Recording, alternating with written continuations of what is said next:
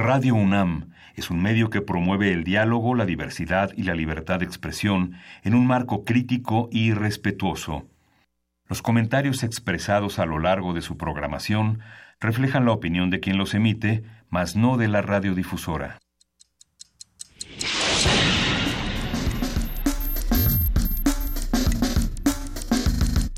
Primer movimiento. El mundo desde la universidad.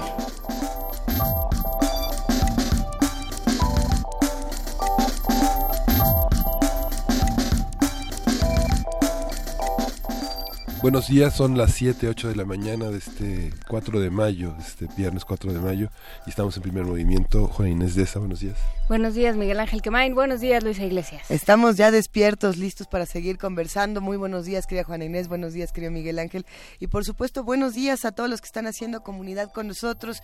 Eh, por ahí, desde muy temprano, nos comenzaban a escribir para decirnos que era el Día Internacional de, de Star Wars, por ser el May the Fourth Be With You. Eh, mayo 4 y este juego con que la fuerza nos acompañe y más allá de si eso no y si nos gusta eh, esta saga cinematográfica o no creo que sí necesitamos de mucha fuerza para cerrar una semana tan difícil como la que tuvimos en, estos últimos días. Estuvo complicado, empezó complicada y, sigue por ahí, querido Miguel Ángel. Sí, fíjate que hablando fuera del aire sobre la, el programa de anoche de López Obrador en tercer grado fue muy interesante porque yo me sorprendí.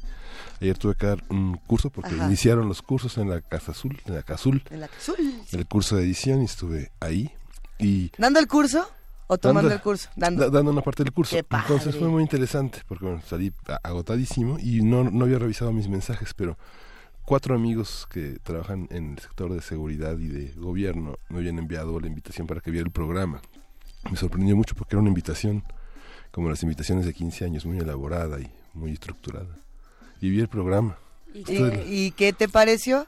Este, pues muy interesante, un estado del periodismo interesante. Sobre todo el contraste del grupo de periodistas con el grupo de periodistas de Televisa, con el grupo de periodistas de Milenio, que cuestionó a López Obrador. Digo, muy, un diálogo muy, muy civilizado, a pesar, digamos, del tradicionalismo de Joaquín López Dóriga, que parece, digamos, un periodista español en 1977, cuestionando a los líderes de la democracia española, interrumpiendo cada tres segundos. Pero en realidad interesante, bien, muy interesante. Habrá que, habrá que revisarlo. De, creo que ha sido una semana donde se han eh, puesto sobre la mesa muchos temas. Creo que valdría la pena para esta semana revisar una conversación que tuvimos ya hace un par de semanas con la doctora Yolanda Trápaga sobre el papel de los empresarios en una democracia. Así es creo que eh, vale la pena cuestionárnoslo, vale la pena también eh, regresar. Hoy se anuncia de que se suspende este año el Premio Nobel de Literatura por una serie de, de acusaciones de acoso sexual, pero que también tienen eh, ahí una serie de acusaciones de eh, tráfico de influencias, de conflicto de intereses dentro del jurado del, del, eh, del premio. Creo que eran 18 miembros y renunciaron 10 y, eh, y según decía uno de los miembros del jurado y no se quedó lo mejorcito, entonces decidieron cancelarlo este año, habrá que revisar, habrá que revisar también cómo nos ha cambiado, eh, cómo nos han cambiado ciertos paradigmas, cómo, cómo estamos hablando ahora de, eh, de acoso, de abuso, de problemas de abuso de poder en términos eh, sexuales, en términos de género y por supuesto en términos ciudadanos, Luisa Iglesias, no te Es que estaba pensando, vengan esos memes de Haruki Murakami que iba a ser el ganador de este año del Premio Nobel de Literatura. Por lo es el mismo chiste de Matt Damon. No estoy, no estaba haciendo ningún chiste que le quitara, por supuesto, la importancia. Es gravísimo lo que ocurre con el tema del Premio Nobel. Lo que sucede es que también, bueno, desde anoche muchas personas empezaron a discutir qué iba a pasar con este premio Nobel. Ahora que ya se tomó esta decisión, estoy segura de que van a empezar esta lluvia de imágenes de Murakami diciendo, era la mía y me la quitaron. El, Cruz Azul del premio Nobel. Pero el año que entra van a dar dos. Ah, no, pero a lo mejor es a Murakami y alguien más. Ese no va a contar. Hollywood, la raza Murakami y alguien más. Cuando dan dos, yo creo que los dos que ganen van a decir, no, ahí hubo chanfle. Nunca hubo, nunca han dado dos. Por eso. O sea, eso, eso va a estar raro, ¿no? ¿O no? Pues sobre todo eso eh, obliga a una conversación interesante, ¿no? Este, qué peso le estamos dando a las acusaciones no, yo no tengo una opinión, o sea, digamos, yo creo que es una discusión que tenemos que tener. ¿Qué peso le estamos dando a estas acusaciones? Ayer hablábamos de Faulkner al momento de poesía necesaria y eh, tú decías, Luisa, como, como ser humano hay un montón de cosas que objetarle y sin embargo ahí está su creación, ahí está su poesía, ahí está su literatura. No nos vayamos tan lejos, es el mismo caso lo que pasaba semanas anteriores con Vargas Llosa, eh, que muchos decían, bueno, el hecho de que sea un gran autor no me hace estar de acuerdo con sus posturas políticas, sus posturas sociales, su postura como ser humano en general, mucha gente que decía, es que ahora lo odio, pues ya se, se acaloraron con todos estos temas políticos. Como, a ver, no tenemos por qué quererlo como persona, pero sí nos tiene, o no, por lo menos que interesar su obra como literaria, porque vaya que es importante leer a, Vargas Llosa, muchos otros autores que son odiados a lo largo de la historia. Eh, por ahí también, no sé si recuerdan que hace unos años comenzaron a decir que Sabater había perdido la razón y que ya no era un buen autor, y, por ahí otras voces dijeron, la obra de Sabater no tiene nada que ver con, con la pérdida de su cordura, ¿no? Pero bueno, creo que son discusiones que ahí se quedarán. Sí, está, está bueno ese tema. Deberíamos hacer una mesa de, de autores este, que van perdiendo un poco el piso. Ándale. No, no vamos a hablar mal de nuestros cuates. ¡Ah! No, mejor vamos a contar un poco de qué va a pasar el día de hoy, aquí en Primer Movimiento. Vamos a tener la presencia en, en, en el, este viernes de ocio de la calle 5 de mayo, que cumple 150 años y vamos a conversar con Francisco Hernández, que es director e investigador de la historia del teatro mexicano, además de un experto en la memoria del centro histórico. Contaremos con nuestro radioteatro sorpresa. ¡Yay! Que estuvo bueno, lo hemos estado practicando. Está muy difícil. A, ver qué, qué, opinan los que hacen comunidad con nosotros. Es complejo de leer, pero eh, yo creo que es una delicia y que sí es como uno de estos delirios de Jacques Cousteau. Pero bueno, ahorita vemos de qué se trata. Y en Arte Internacional vamos a tener ETA, sus comunicados y los procesos de justicia. Es el comentario de Luis Guacuja, quien es responsable del programa de estudios sobre la Unión Europea del posgrado de la UNAM. Volveremos a discutir las propuestas por el primero de mayo con la doctora Eugenia Alier Montaño. Ella es investigadora del Instituto de Investigaciones Sociales de la UNAM y la recordarán porque estuvo hace unas semanas aquí en Primer Movimiento hablando de los movimientos sociales del 68 y de muchas otras discusiones que tuvimos por acá. Y el viernes cierra con la poesía necesaria en la voz de Juana Inés de esa. Ya estamos listos. Ya estás lista. Va a ser una entrada para la mesa. porque además la mesa se antoja muchísimo. ¿Qué tan cerca queda Fuente Ovejuna? Conversación con Fernando Bonilla, dramaturgo y director, fundador de la compañía teatral Puño de Tierra. Y vamos a platicar también con Juan Carlos Medellín, actor egresado de la Facultad de Filosofía y Letras de la UNAM. Que el otro día me encuentro a Fernando Bonilla. Ojalá que venga a la cabina. ¿A él? ¿Cuán largo es? La verdad es que era gigantesco. Es gigantesco. Era gigantesco y me impresionó como siempre. Eh, está presentando una obra de teatro que también a ver si lo podemos platicar en un rato más. Eh, pero bueno, por lo pronto vamos empezando con música y vamos empezando esta, no podríamos decir que es música nueva, nueva, nuevecita, pero sí la... Como eh, Baby Light My Fire. No, no, pero sí se parece. El guapango de Moncayo. No, no. A ver, si, si es la que yo quería, Frida Saldívar. Píntame. Eh, sí es la que yo quería. No, a ver, el día de hoy es el Hell and Heaven, el festival de metal. ¿De veras? Eh, sí, lo no hemos... dicho nada, Luisa. No habíamos ¿Por dicho qué no nada. nos dices? ¿Por qué no nos cuentas, Luisa? Hoy, empieza. Más allá de, de, las bandas nuevas o de las bandas con géneros mucho más eh, pesados, death, eh, black, la, la, la, vamos a estar platicando un poco de las bandas históricas que van a estar en este festival, que es el caso de Deep Purple. 330 años os contemplan. ¿no? Pues Deep Purple eh, ya en este momento viene en su tour de despedida. No se burlen de, de mi no, santo no, Deep no. Purple. No, vale la pena Va a salir verlo. humo en el lago ahorita y, y fuego creo en el cielo. Van a arrojar los bastones y... Ahorita van a ver. No, no bueno, por yo creo nosotros. que- yo creo que habría que hacerles unos estudios a ellos, a los Rolling Stones. a- Porque son eternos. pues, ¿en qué se conservan? Bueno, los queridos amigos de Deep Purple ya no son eternos. Esta es su gira de despedida, como les decía. Ojalá que no lo sea, porque todavía siguen tocando de una manera impresionante. Eh, a mí me gusta muchísimo esta, esta versión que vamos a escuchar, es de un concierto de esta gira de despedida. Eh, la canción que vamos a escuchar se llama Perfect Strangers, que le da nombre a este álbum eh, de los años 70, Perfect Strangers, en una versión que además van a reconocer este intro. Venga de ahí.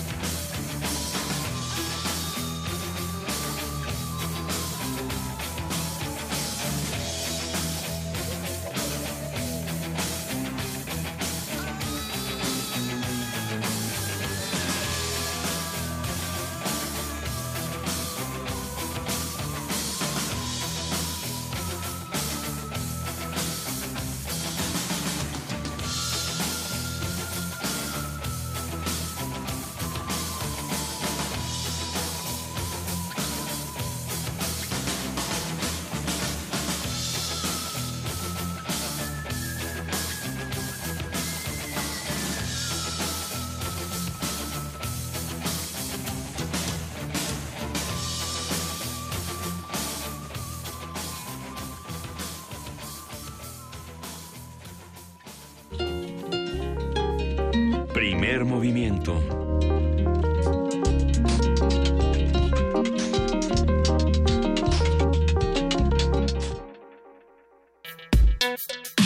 Viernes de ocio.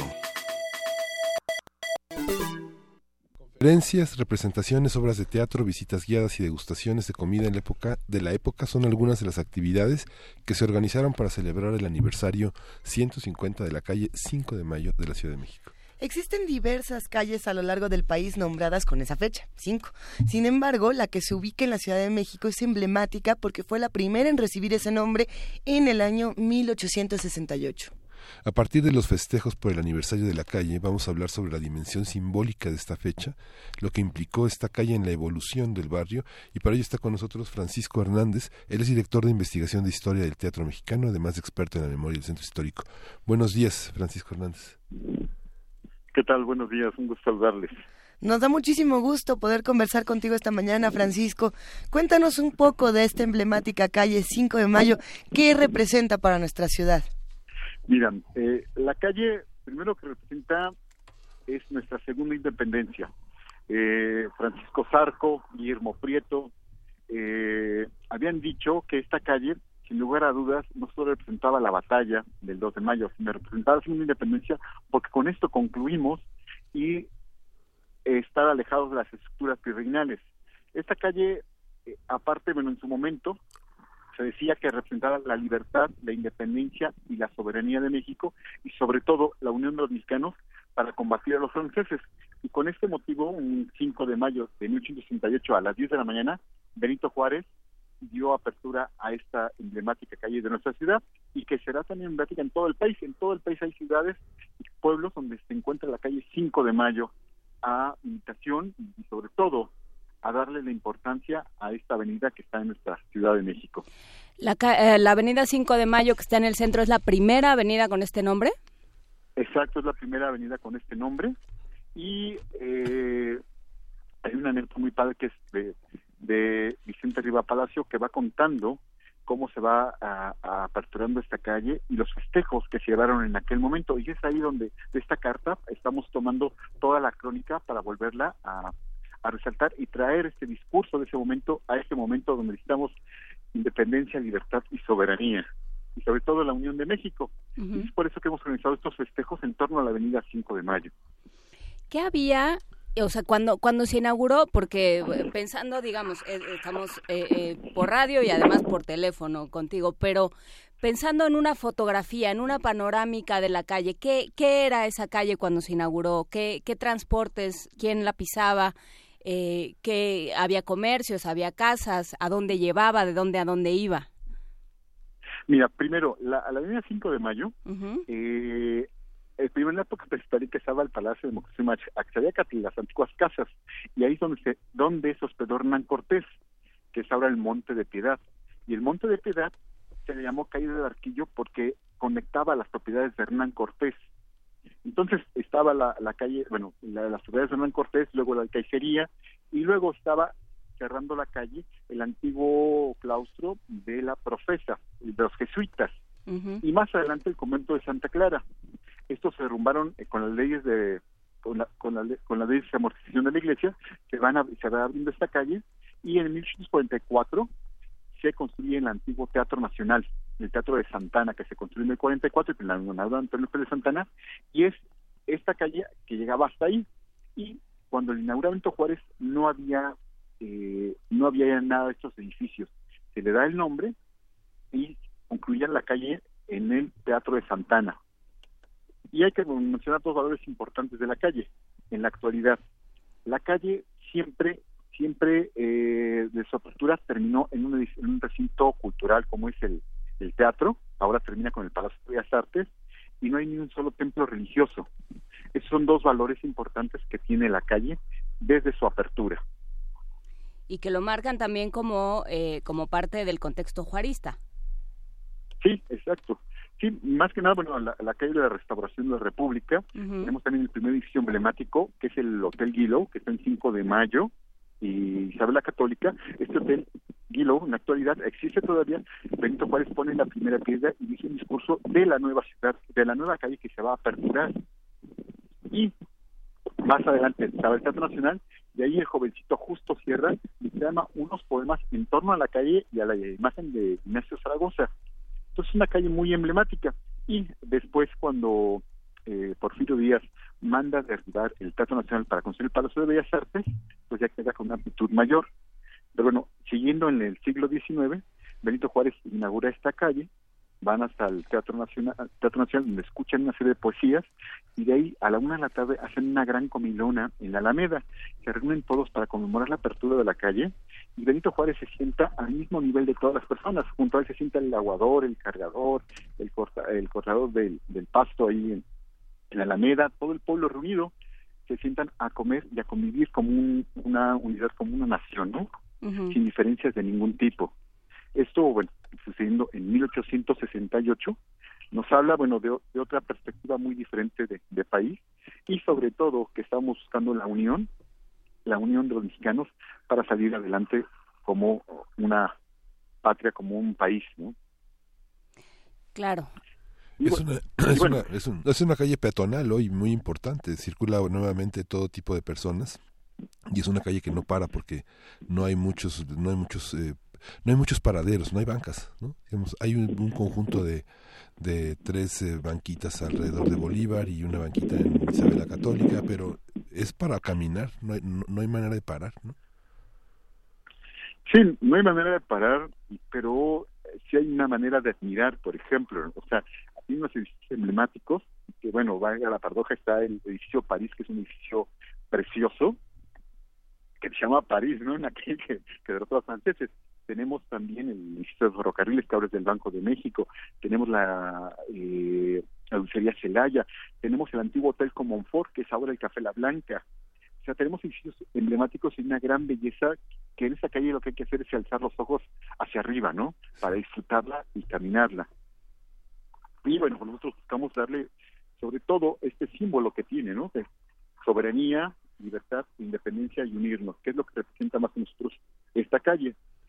Eh, como todo, esta calle tiene dos puntos álgidos, a decirle de nuestra modernidad, ¿no? Tenemos el Banco de México y tenemos el, de los azulejos, que son dos edificios que también representan esta modernidad del capitalismo voraz, ¿no? El Banco de México representando de alguna manera la protección a, capitales extranjeros, vamos a decirlo así, y el, y, y el capitalismo eh, particular del centralismo económico que representamos muy bien con los ambos. Pero esas son las únicas cosas de nuestra modernidad. Pero ahí en fuera tiene muchísimos valores que nos dejó Juárez, que nos dejó Francisco Zarco, que nos dejó Guillermo Prieto, de lo que es esta, esta gran avenida que representa para México.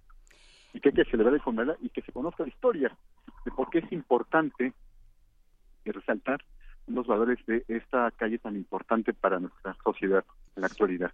Si alguien eh, se propusiera, ¿no? Si alguien eh, se cayera en este instante de un platillo volador y nunca hubiera ido a la calle de 5 de mayo y se quisiera proponer un paseo este fin de semana, por ejemplo, o quisiera asistir a las fiestas, ¿qué tendría que hacer? ¿En qué parada del metro se tendría que bajar? ¿De dónde a dónde tendría que caminar? ¿Cuáles serían los referentes? Mira, pues se tendría que bajar en el metro Zócalo, en el metro Zócalo y ahí se da a la magnífica Plaza de la Constitución o en el metro Bellas Artes y caminarla invertidamente hacia hacia el centro. Y bueno, qué bueno que hice esto para invitar a las personas que el próximo sábado a las 10 de la mañana reinauguraremos la calle al lado del Palacio Nacional sobre calle de Moneda, saldrá Benito Juárez con 40 personajes históricos, los cuales caminarán la calle para rememorar esta apertura. Llegaremos hasta el Hotel Gillow y ahí el presidente Juárez, el personaje del presidente Juárez, eh, inaugura la calle y se cantará el himno nacional mexicano para hacerlo otra vez, darle ese peso emblemático. De ahí continuaremos caminando hasta llegar al hemiciclo Juárez y ahí 40 actores y una banda, una banda de músicos y una orquesta interpretarán música de la época y se dirán tres discursos que se dijeron en 1868, también refiriéndonos a la soberanía y libertad de nuestro país. Y también eh, tendremos la presencia de Ignacio Zaragoza. No, bueno, es una catarata de estrellas, Benito Juárez, Ignacio Zaragoza. ¿Quién más va a estar? Sí, sí. Francisco Sarco, Guillermo Prieto, Justo Sierra. sea, todo, el gabinete. De, de, grandes escritores y grandes pensadores que construyeron el México del siglo XIX y construyeron nuestra modernidad, estarán presentes para traernos el mismo mensaje de hace 150 años, de lo cual debemos estar atentos a recuperar esta soberanía y esta independencia para que seamos un país soberano. Eh, Francisco Hernández, eh, ¿Dónde están recogidos estos discursos? Eh, ¿Dónde se era una época 1868 y todo el siglo XIX, lo hemos hablado mucho aquí, era una época con muchísimos periódicos, con unas relaciones eh, un poco tensas, pero interesantes e importantes con la prensa y con una prensa fuerte. ¿Qué, ¿Dónde se recogen estos discursos? Mira, pues hicimos una investigación y los periódicos, en el siglo XIX son los periódicos donde vienen estos discursos y en donde la generación se contienen y están ahí, los volvimos a sacar de ahí para traerlos al presente. Se fue a la generación precisamente para rescatar las crónicas, las anécdotas que se hicieron en ese momento. Entonces, eso es mismo que vamos a traerle al público eh, de nuestro momento para decirles, señores, esto es lo que se dijo y esto es lo que seguimos necesitando en este momento en nuestro país. Pero aparte, eh, bueno, tendremos eso y tenemos una serie de conferencias en Palacio Nacional todos los martes de mayo y junio habrá conferencias sobre la historia de la Avenida 5 de Mayo, sobre lo que es la batalla 5 de Mayo, sobre los temas que fueron haciendo que se llevara a cabo la unión de, del pueblo mexicano para defenderse y sacar a los franceses de nuestro país, logrando nuestra segunda independencia. ¿Cómo, ¿Cómo planearon esto con, con, la, con las autoridades del centro histórico? Hay una, como bien señalas, es una, una rememoración de la soberanía, no es un acto nostálgico, sino que tiene un contexto hoy frente a muchas cosas que, de, que enfrenta México. Una de ellas es el tratado, el tema de la frontera, eh, eh, toda una serie de, de, acosos eh, comerciales internacionales que están encabezados por Trump. Pero ¿es, esa, ¿es ese el sentido que tiene que cobra hoy que debemos de tener para celebrar el 150 aniversario de la calle? Sí, sí, mira, yo, eh, al principio hicimos una investigación este, del 5 de mayo del año pasado y bueno, encontramos que necesitamos esos valores, necesitamos cimentar, necesitamos revalorar, reconocernos en lo que aquellos mexicanos hicieron por los derechos que ahora gozamos y queremos seguir defendiendo. Entonces, a partir de esto, fuimos encontrando los discursos que eh, los de, el de Sarco, el de Guillermo Prieto el Estaban enfocados en nuestra libertad, nuestra independencia y soberanía y sobre todo que nos unimos. Entonces, esto fue dando pauta para eh, invitar a los primeros, a los que habitan la avenida 5 de Mayo, a los eh, que tienen locales, los vecinos, invitarlos a que se sumaran para conmover esto tan importante, más que hacer una eh, pues una representación, una obra era más que nada un sentido de identidad y que no solamente se pase por el 5 de mayo eh, caminando una calle, sino se revaloren estos, estos tres principios que nos deben regir como nación.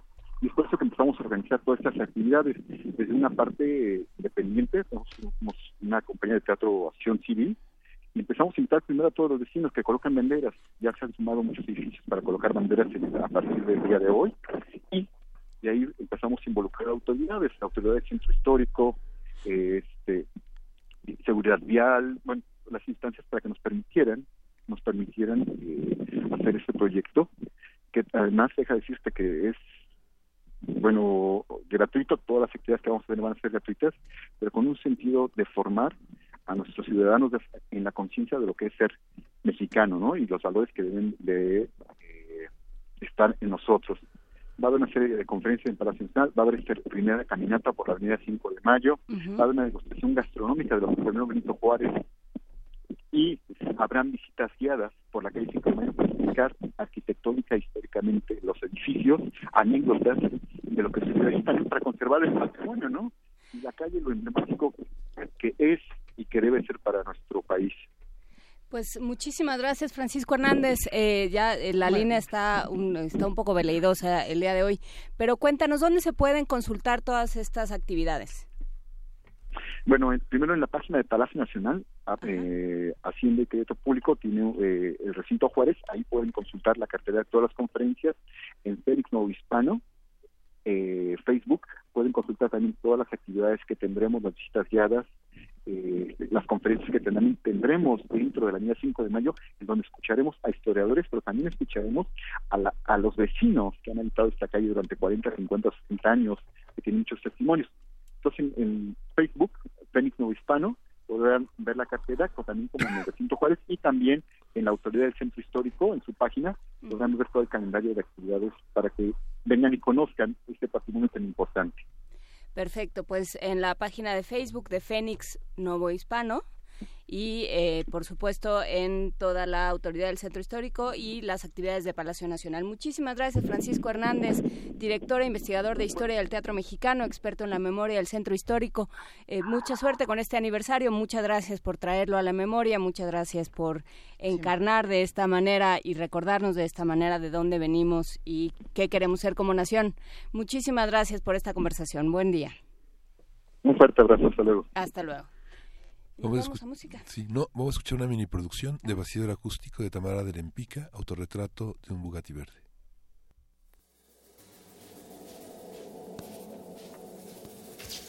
Bastidor acústico.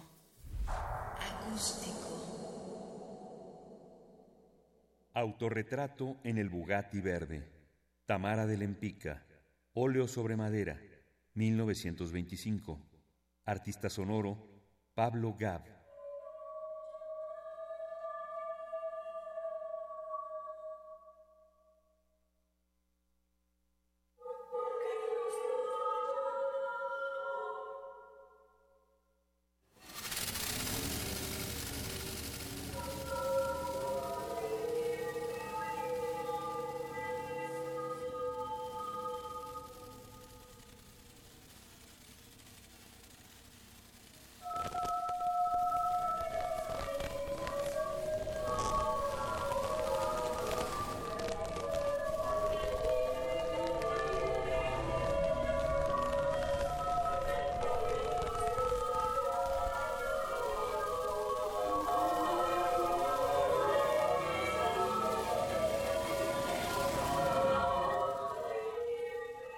Autorretrato en el Bugatti verde.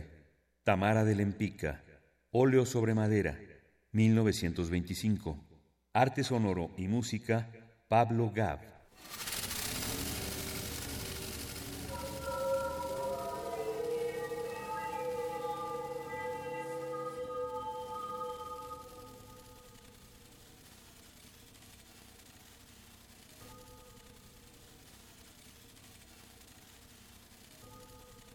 Un automóvil descapotado, o para ser más exactos, un fragmento de él. El cuadro solo nos permite ver desde fuera la parte del parabrisas, de la carrocería y de los asientos que corresponden al sitio del conductor. La atmósfera es oscura. La escasa luz que ilumina la escena parece emanar del alumbrado público. El vehículo exhibe un revestimiento verde metálico es de un estilo tipo coupé o deportivo, de formas geométricas y redondeadas. Su parabrisas inclinado permite completamente el paso del viento y abajo, sobre la manija plateada de la puerta, pueden leerse las enigmáticas iniciales TJL.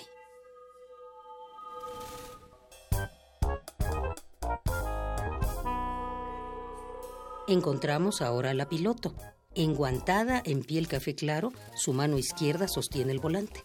Las facciones de esta mujer recuerdan las superficies simétricas, suaves y pulidas del automóvil. La observamos lucir un gorro de carreras blanco, parecido a los sombreros de aviador, y una estola del mismo color que se agita a su costado por la fuerza del viento. El cabello que sobresale apenas bajo los bordes del gorro es rubio. Los labios son rojos. La mirada es gris y fría, pero ante todo resalta el que estos ojos entrecerrados se dirijan llanamente hacia el espectador.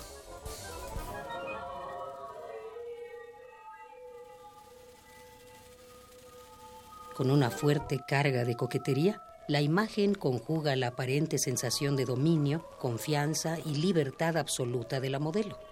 Este es el autorretrato de la pintora Tamara de Lempica, manifestación femenina de un narciso que ha encontrado su reflejo en las ciudades y en la pintura.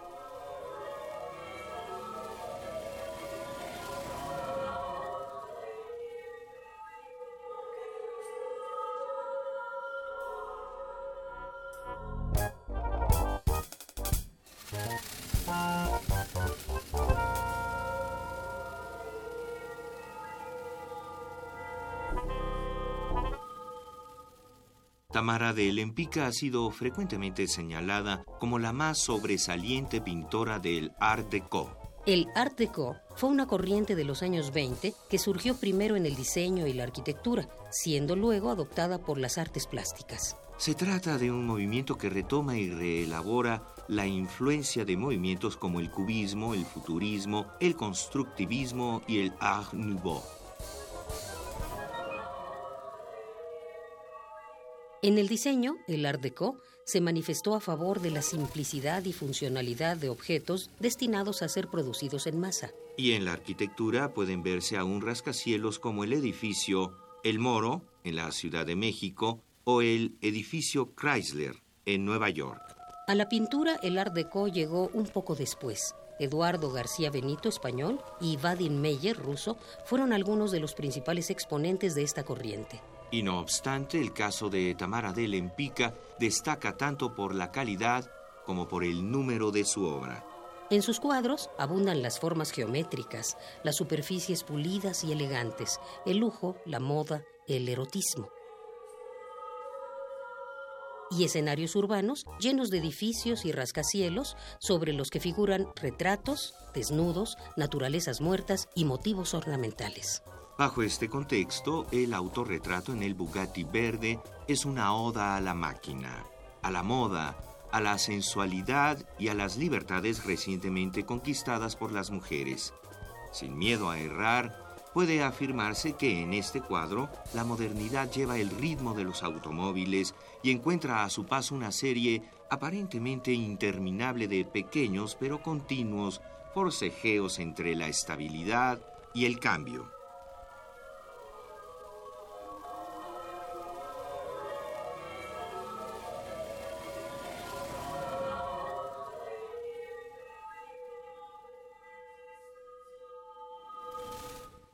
Autorretrato en el Bugatti verde. Tamara de Lempica. Óleo sobre madera. 1925. Arte sonoro, música y piano. Pablo Gab.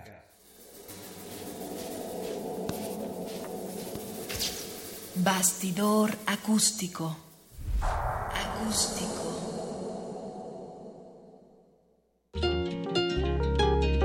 Primer movimiento.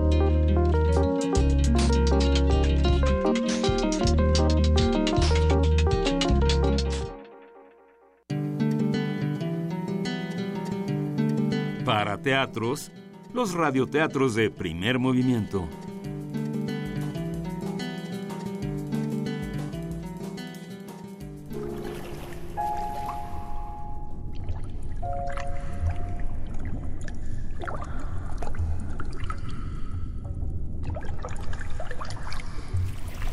El mundo invisible de los animales microscópicos, de Helen Rashak y Damien Laverdunt. Traducción de Maya Fernández, publicado por Océano.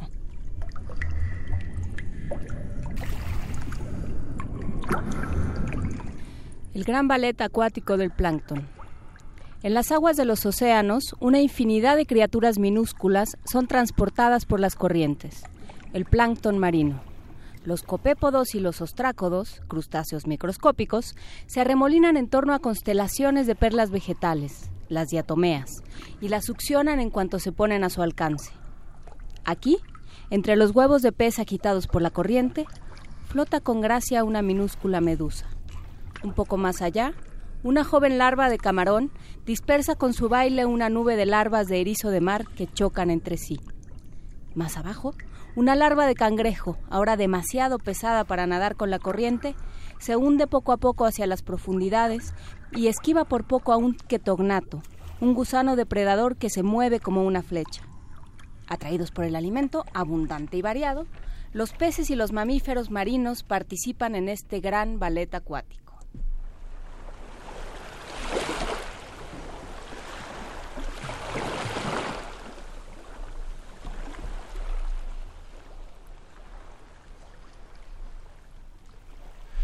La vida secreta de las playas. Cuando vamos a la playa resulta difícil imaginar que bajo nuestros pies bulle una completa fauna microscópica. En los ínfimos espacios que separan los granos de arena se deslizan mistococáridos, pequeños crustáceos parecidos a los cien pies que persiguen nemátodos de la arena. Un poco más allá, un gusano microscópico llamado gastrotrico entre las microalgas mientras los tardígrados marinos escalan un grano de arena. Estos subsuelos también son frecuentados por excavadores gigantes como los anfípodos. Para todos estos animales microscópicos, los laberintos oscuros y húmedos son escondrijos ideales y también despensas muy bien surtidas.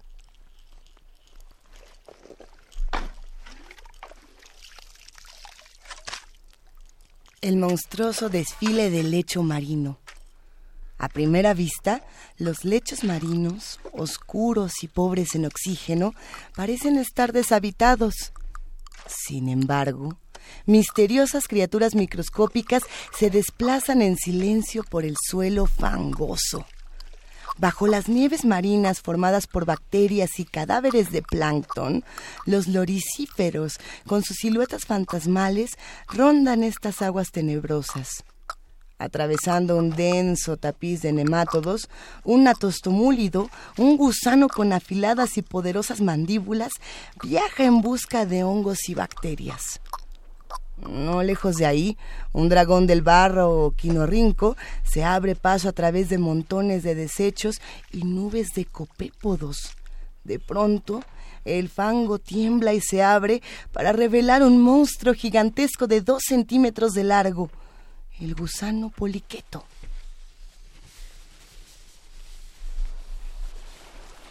La microselva de las camas. Te metes a la cama y apagas la luz. Mientras te gana el sueño, toda una selva miniatura despierta en tu lecho. En el silencio de tu habitación, los ácaros del polvo, dermatofagoides pteronisus, se despiertan animados por el calor de tu cuerpo y por la humedad de tu transpiración. En las fibras de tus sábanas, en el corazón de un bosque de hongos microscópicos, rebaños de ácaros parten en busca de tus escamas los fragmentos de tu piel muerta que les encanta comer. Pero este apacible festín pronto es interrumpido por la llegada de unos terribles depredadores, los ácaros Quiletus eruditus, que provocan la desbandada de los ácaros del polvo. Los que no huyen pronto son destrozados por las grandes pinzas con garras de sus enemigos y luego devorados. Esta persecución no termina sino hasta la mañana cuando te levantas de la cama.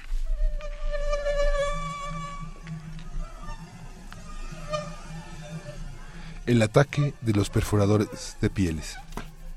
La piel es una barrera que nos protege contra las agresiones del exterior, pero muchos animales la atacan para encontrar alimento y refugio. Un mosquito que abandona su escuadrón aterriza sobre tu pantorrilla y con ayuda de su trompa te pica para reaprovisionarse de sangre. A unos milímetros de allí, una tropa de larvas de ácaro rojo pasa a la ofensiva. Sus mordeduras tóxicas atacan las células de tu piel, un ácaro de la sarna hembra instala su campamento directamente sobre tu epidermis, creando galerías en las cuales deposita sus huevos. Una garrapata, un tipo de ácaro gigante, toma por asalto un pliegue de la piel, clava su rostro en él y succiona tu sangre.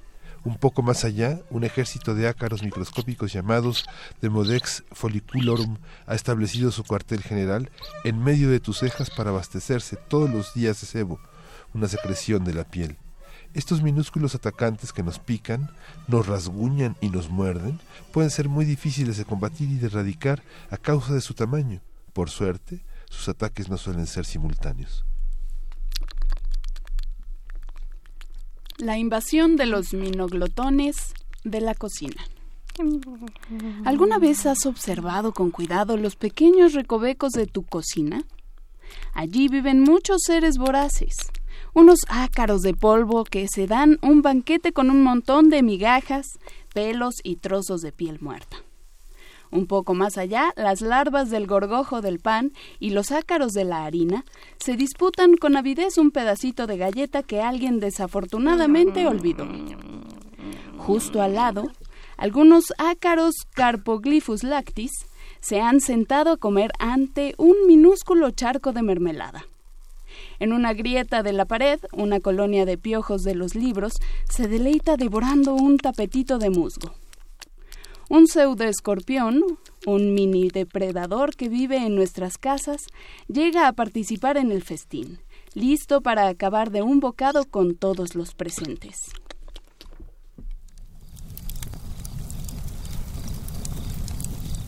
El suelo del bosque, una obra en construcción. En el suelo de los bosques viven miles de millones de animales microscópicos que trabajan día y noche para renovar la tierra. En la superficie, opera una auténtica zona de construcción que transforma las hojas muertas en humus, un material que fertiliza las plantas. Los colémbolos raspadores acometen minuciosamente la superficie de las hojas. Junto a ellos, las cochinillas cortan las hojas en trocitos, que luego los ácaros oribatos reducirán a su vez a trozos más pequeños. Este pequeño mundo está atentamente vigilado por un, por un litobio con pinzas, un pequeño cien pies que espera el menor paso en falso de una presa para devorarla. En las profundidades, otros obreros del suelo se ocupan de mezclar y ventilar la tierra. Una lombriz construye sus túneles y remueve los componentes de las distintas capas del suelo, mientras una hormiga roja carga algunos terrones que llevará a su colonia.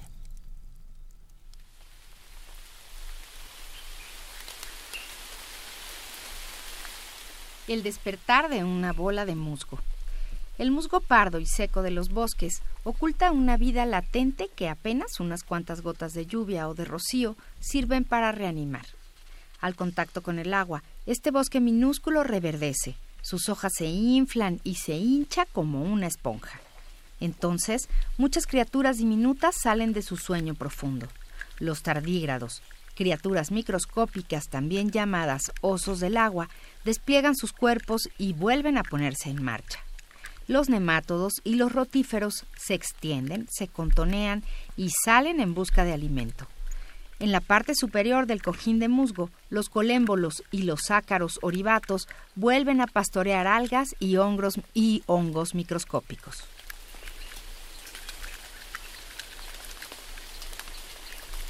La vida que se agita en las aguas quietas.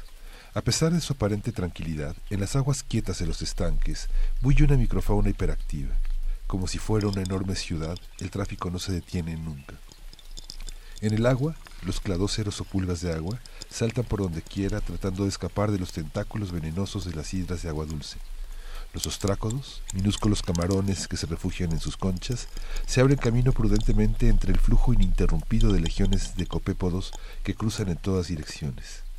Los gastrotricos, diminutos gusanos gordinflones, surcan el estanque y se disputan con los rotíferos, gusanos telescópicos, pequeñas perlas vegetales. Por todos lados hay amibas, criaturas formadas por una sola célula, que se duplican, se multiplican y proliferan por millones. Pero este hermoso ballet acuático, magníficamente orquestado, depende de un frágil equilibrio la proliferación o la escasez de alguno de sus actores puede trastornar el orden de las cosas y amenazar la supervivencia de todos.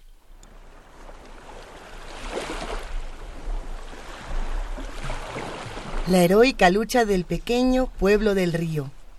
Las aguas rápidas de los ríos fluyen a gran velocidad, arrastrando todo a su paso. Algunos crustáceos microscópicos, como los ostrácodos y los copépodos, sin fuerzas para sujetarse del fondo, son atrapados por la corriente. Otros resisten valientemente la fuerza del agua, como los pisidios, minúsculos mejillones bien anclados en la grava. Más lejos, atascada entre dos piedritas, una larva de tricóptero dentro de su estuche hecho con piedritas, observa cómo unos hidrácaros ascienden valientemente por una planta acuática. Mientras tanto, la inamovible nerita del río, un diminuto gasterópodo, come su almuerzo de diatomeas sobre una roca donde unas larvas de simúlidos se han sujetado firmemente con la ventosa de su pie. Por último, sólidamente aferrada a una piedrita, una larva de efímera casi adulta intenta heroicamente remontar la corriente.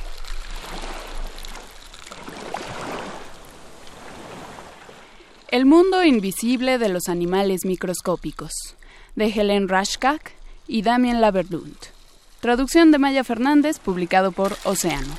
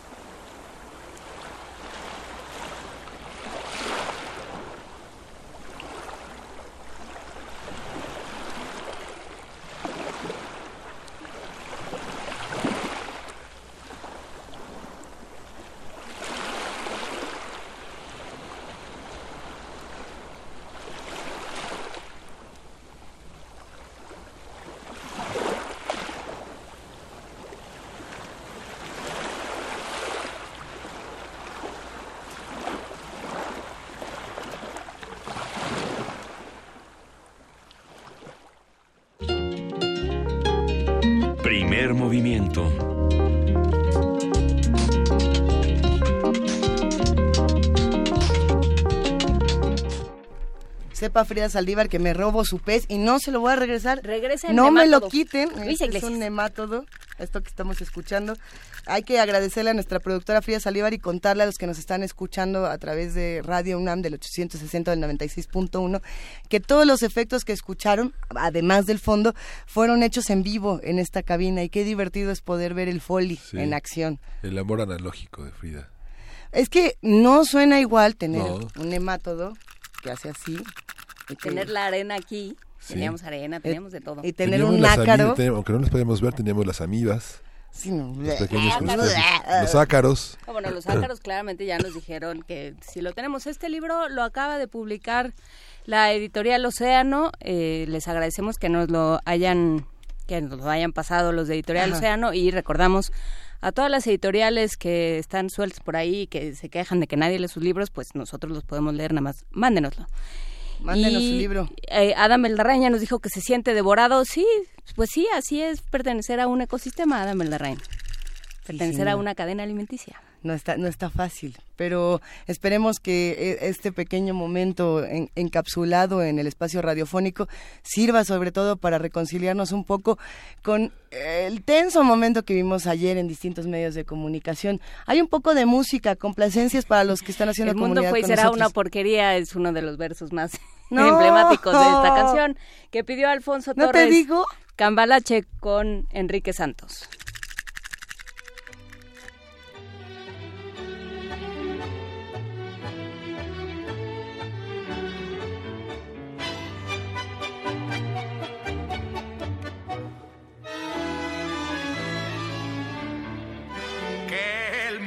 Fue y será una porquería, ya lo sé, en el 506 y en el 2000 también, que siempre ha habido chorros, maquiavelos y estafaos, contentos y amargados, valores y doble, pero que el siglo XX es un despliegue de maldad insolente. Ya no hay quien lo niegue, vivimos revolcados en un merengue y en un mismo lodo todos manoseados. Hoy resulta que es lo mismo ser derecho que traído. Ignorante, sabio, chorro, generoso, estafador, todo es igual, nada es mejor. Lo mismo un burro que un gran profesor, no hay aplazaos ni escalafón. Los inmorales nos han igualado. Si uno vive en la impostura y otro roba en su ambición, da lo mismo que si es cura, colchonero, rey de basto, cara dura o polizón. Primer movimiento. Hacemos comunidad.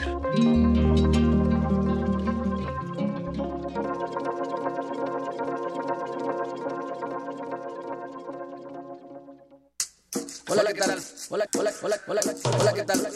Hola, ¿qué tal? Soy Mardonio Carballo. Los esperamos a partir del lunes 7 de mayo a las 10.30 de la mañana con nuevo programa aquí en Radio UNAM 96.1. Xochicoscat, Collar de Flores. Los esperamos. Soy Chicoscar. Estreno. Lunes 7 de mayo por el 96.1 de FM. Radio UNAM. Experiencia sonora. Habla Margarita Zavala. López Obrador quiere perdonar a los miembros del crimen organizado. Propone dejarlos en libertad. Yo los voy a enfrentar decididamente con toda la fuerza y la inteligencia del Estado. Él dice no al ejército y a las Fuerzas Armadas. Yo digo sí a nuestros soldados y nuestros marinos. Tendré la mejor policía de México, porque voy a fortalecer las instituciones de seguridad y de justicia. Porque para proteger a tu familia hay que tener valor.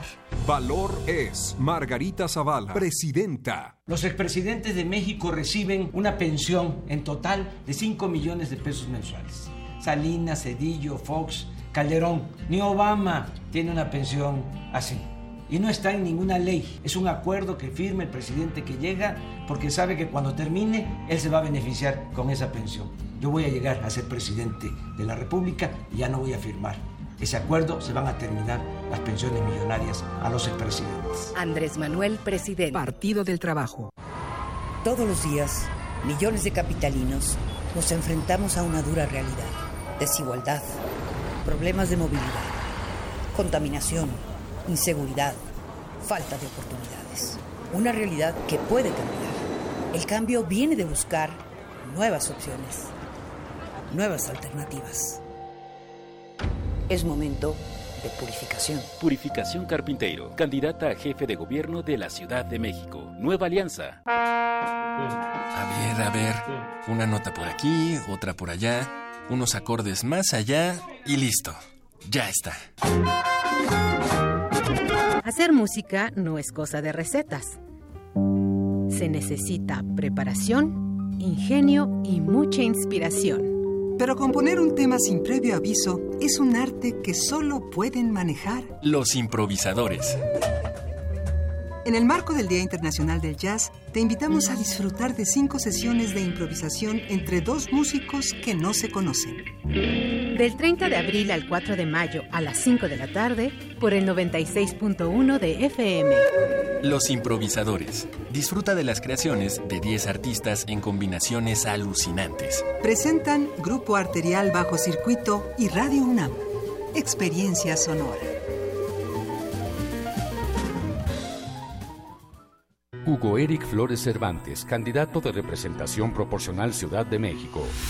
¿Sabes por qué juntos haremos historia? Porque en México necesitamos que salga una nueva luz. Porque queremos despertar otra vez con esperanza. Porque los ciudadanos nos sentimos solos, abandonados. Porque queremos creer en algo o en alguien. Porque al darnos la mano nos hacemos más fuertes. Porque hay que unirnos para lograr cosas grandes. Porque queremos vivir en paz. Porque reconociendo nuestras diferencias, tenemos un mismo objetivo. Transformar a México. Vota Partido Encuentro Social. Ya te la sabes, ¿no? Lo que tal vez no sabes es que en Movimiento Ciudadano llevamos años luchando por eliminar el fuero. Primero lo hicimos en Jalisco, donde somos mayoría. Después, junto con la sociedad civil en Nuevo León. Pusimos el ejemplo, dimos la batalla en la Cámara de Diputados. Se eliminó y hoy tenemos un México sin fuero. Este triunfo no es de los políticos, es de todos ustedes. Únete al movimiento. El futuro está en tus manos. Candidatos a senadores y diputados federales. Movimiento Ciudadano. Escuchemos a López Obrador. Se va a AMLO decidió pactar con el Bester Gordillo y su familia. No voy a seguir comentando nada de la maestra por respeto. Bienvenido, el nieto de la maestra El Bester. Juntos quieren cancelar las escuelas de tiempo completo, el programa para arreglar la infraestructura de las escuelas, el de inglés y regresar a la venta de plazas en lugar de asignarlas conforme al mérito. A López Obrador no le importan tus hijos. No tengas miedo. Elige miedo o MID. Vota por MID. Candidato por la coalición Todos por México, PRI PBM Nueva Alianza.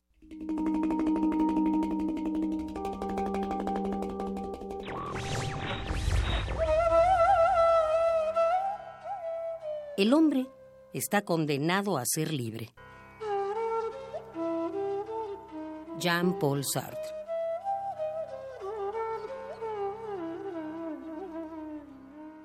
Radio UNAM. Búscanos en redes sociales, en Facebook como Primer Movimiento UNAM y en Twitter como P Movimiento o escríbenos un correo a primermovimientounam@gmail.com. Hagamos comunidad. Son las 8 de la mañana con 7 minutos y el nemátodo... No no has devuelto lo que te robaste, Luis Iglesias. El nemátodo sigue en la cabina de Radio UNAM para los que nos están escuchando en el 860 de AM. Todavía tenemos por aquí algunas criaturas microscópicas. Y para los que no, y para los que se integran a esta transmisión a través de TV UNAM, les damos la bienvenida, gracias por hacer comunidad con nosotros y les presentamos justamente una de las herramientas que usa nuestra productora Fría Saldívar para hacer foley. ¿Qué es, el, foley? El foley es la técnica para hacer efectos especiales completamente en vivo con distintos objetos que uno no pensaría que se eh, utilizan para eh, hacer ciertos sonidos. En el caso del cine, por ejemplo, se utilizaban sandías para hacer explosiones de, de huesos y de cabezas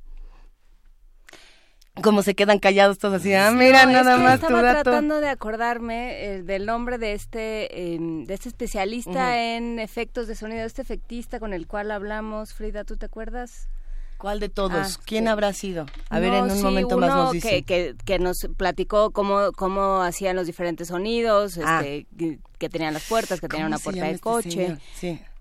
Habría que, habría que acordarse Está en el buscar. podcast. Pues sí, pero ¿de qué día? En un momento más lo, lo buscaremos porque si usted pone podcast, primer movimiento y en los, digamos, tags que puede uno poner, en las, en las etiquetas que puede poner, si ponen FOLI, que se escribe F-O-L-I, así de sencillo, pueden encontrar un poco más de lo que se ha discutido de este tema en primer movimiento. No es tan difícil, nada más le ponen entre comillas FOLI y primer movimiento y tan tan. Eh, es la maravilla de poder grabar nuestras conversaciones. Sí, yo no sabía que esto se podía hacer gracias a nuestros queridos amigos de Radio UNAM que me han enseñado nuevas herramientas. Eh, cuando uno entra al portal radio.unam.mx o tv.unam.mx, pones el programa que quieres escuchar en el buscador, lo tienes que poner entre comillas y de ahí puedes poner, o, o ni siquiera tienes que poner el programa, puedes poner entre en diversas comillas palabras clave de lo que quieres encontrar. Constitución de la Ciudad de México.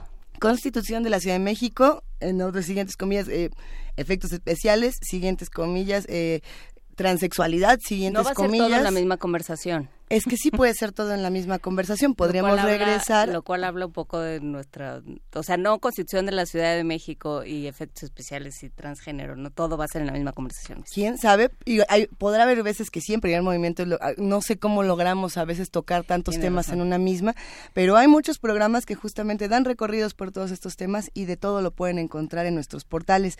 Eh, nos da muchísimo gusto saludar, por supuesto, a todos los que nos escriben en Twitter, en Facebook, a los que nos llaman por teléfono, porque están preguntando mucho eh, cuál era el cuento, que si lo podemos repetir para los que se fueron a pausa y no saben de qué fue el radioteatro que acabamos de escuchar. Se llama La vida de los animales microscópicos. No.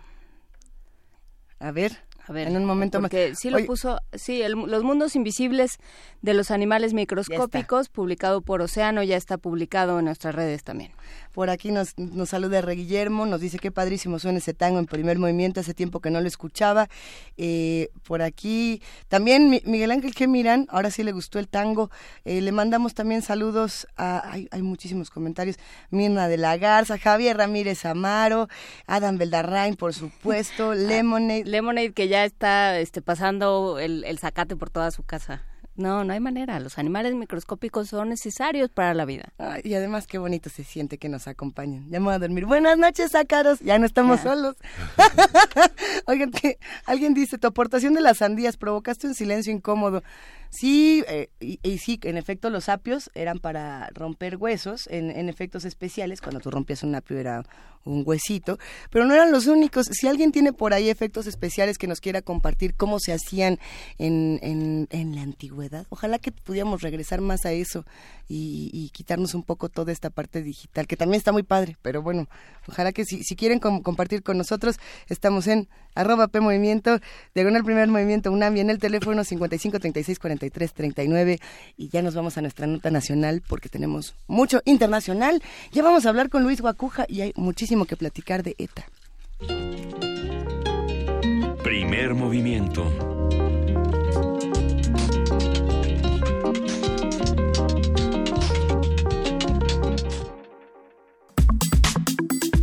Nota Internacional. La conmemoración del primero de mayo pasado estuvo enmarcada por varias manifestaciones. Muchos países latinoamericanos como Honduras, Chile, Venezuela y Argentina. Esta, esta no es la nota internacional. Esta no es la nota internacional. No, esta La- mañana vamos a estar justamente discutiendo lo que lo que ocurre con ETA, con este cierre de ETA que se estuvo anunciando desde el día de ayer, un importante acontecimiento no, son- no solamente para España, sino para el resto del mundo, que se ha leído de muchísimas maneras y bueno, hay muchísimos comunicados al respecto, qué se está discutiendo sobre los procesos de justicia. Para ello nos acompaña esta mañana Luis Guacuja, como ustedes saben, Luis Guacuja es responsable del programa de estudios sobre la Unión Europea del posgrado de la UNAM y siempre nos da muchísimo gusto poder platicar contigo, Luis. Muy buenos días.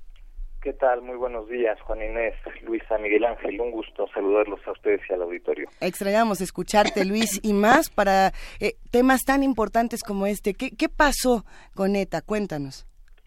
Bueno, el- día el día de ayer se da este anuncio histórico sobre la des- eh, digamos la disolución de ETA y de todas sus estructuras. Así así fue fue el anuncio. Así es. Eh, eh, y sin embargo, bueno, habría que asomarnos un poquito más atrás porque ya en, en 2011 eh, la organización había anunciado el cese definitivo de su actividad armada y el año pasado, en marzo del 2017, anunció el desarme definitivo.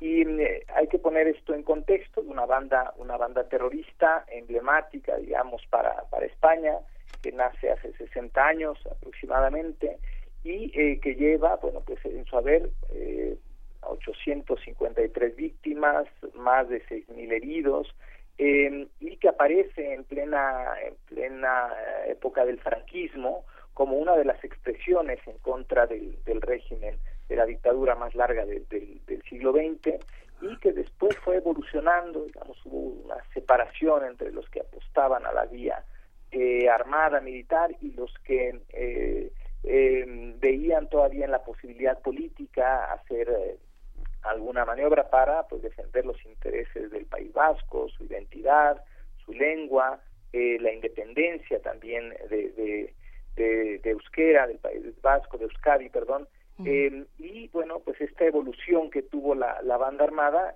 sin duda eh, los atentados eh, de las Torres Gemelas en 2001 eh, cambiaron el significado porque cambiaron también la manera en que se definía el terrorismo eh, y los grupos terroristas como, como ETA o como el Ejército Republicano Irlandés eh, pues digamos fueron metidos en el mismo saco de, de todos son grupos terroristas eh, de cara a las organizaciones internacionales y esto también propició cierta debilidad de los eh, de, de, de, estos grupos eh, y en el gobierno de Rodríguez Zapatero y por eso el contexto del día en que de, de cuando se anuncia uh -huh.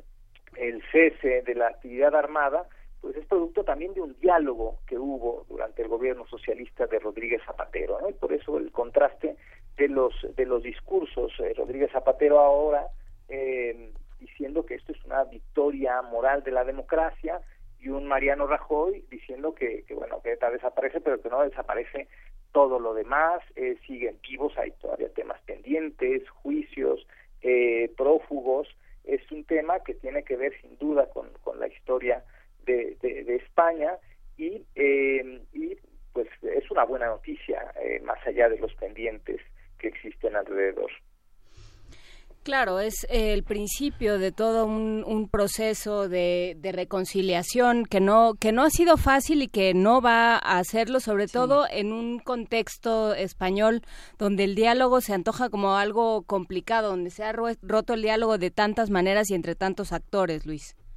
Sí, totalmente. Eh, está roto el diálogo, está esta amenaza, está el tema catalán que pues sentó un muy mal precedente en la aplicación del artículo 155 que también eh, este encendió los focos rojos en otras comunidades autónomas, una de ellas por supuesto el, el País Vasco y, eh, y el tema de la justicia, que también España pasa por un muy mal momento en este terreno, no, sal, no solo por el revés que recibe la justicia española por sí. parte de la justicia alemana en el caso de Puigdemont, sino por lo que hemos visto, ¿no? Ya todavía esta semana en el pleno del Parlamento Europeo ya llegó el tema de, de, la manada de esta violación masiva, una chica y una resolución muy cuestionable y muy cuestionada de la, de la justicia española, digamos otra más, uh -huh. eh, eh, donde pues sí, España eh, está ante varios temas no resueltos, pero eh, yo creo que pues esta no deja de ser una, una, una, buena noticia sin minimizar, digamos, los temas de las víctimas de, de, de, de, de ETA que también se han, se han manifestado en, en estos días eh, sí. por este anuncio de, de, la, de la banda terrorista. Ahora, ¿qué, ¿qué es lo que se puede esperar después de una noticia como esta pensando en en esta sensación que tenemos muchos a veces de que el mundo pareciera necesitar a sus malos, a sus, a sus villanos. No es que los necesitemos nosotros, sino el orden que tiene en este momento en muchos, muchos países necesitan, digamos, este, esta figura del villano, como es el caso, por ejemplo, de la construcción que tiene Estados Unidos con otras naciones a su alrededor, como es el caso de muchos otros espacios que dicen necesitamos tener eh, malos para justamente crear políticas, para eh, hacer guerras, para hacer muchas otras cosas. ¿Qué pasa cuando no tenemos a ETA. Eh, sí, bueno, el, el, problema también surge eh, justamente eh, en la, en la causa de, que Rodríguez Zapatero haya llegado a la presidencia del gobierno español. Evidentemente, los atentados eh, de, de 2004 en, en, en, Atocha pues son un antecedente eh, importante en el sentido de que, bueno, el entonces presidente del gobierno español aseguraba que eh, los atentados habían sido cometidos por, por ETA, digamos, porque era además fácil eh, y además era la sensación de querer que hubiese sido ETA quien cometió esos atentados.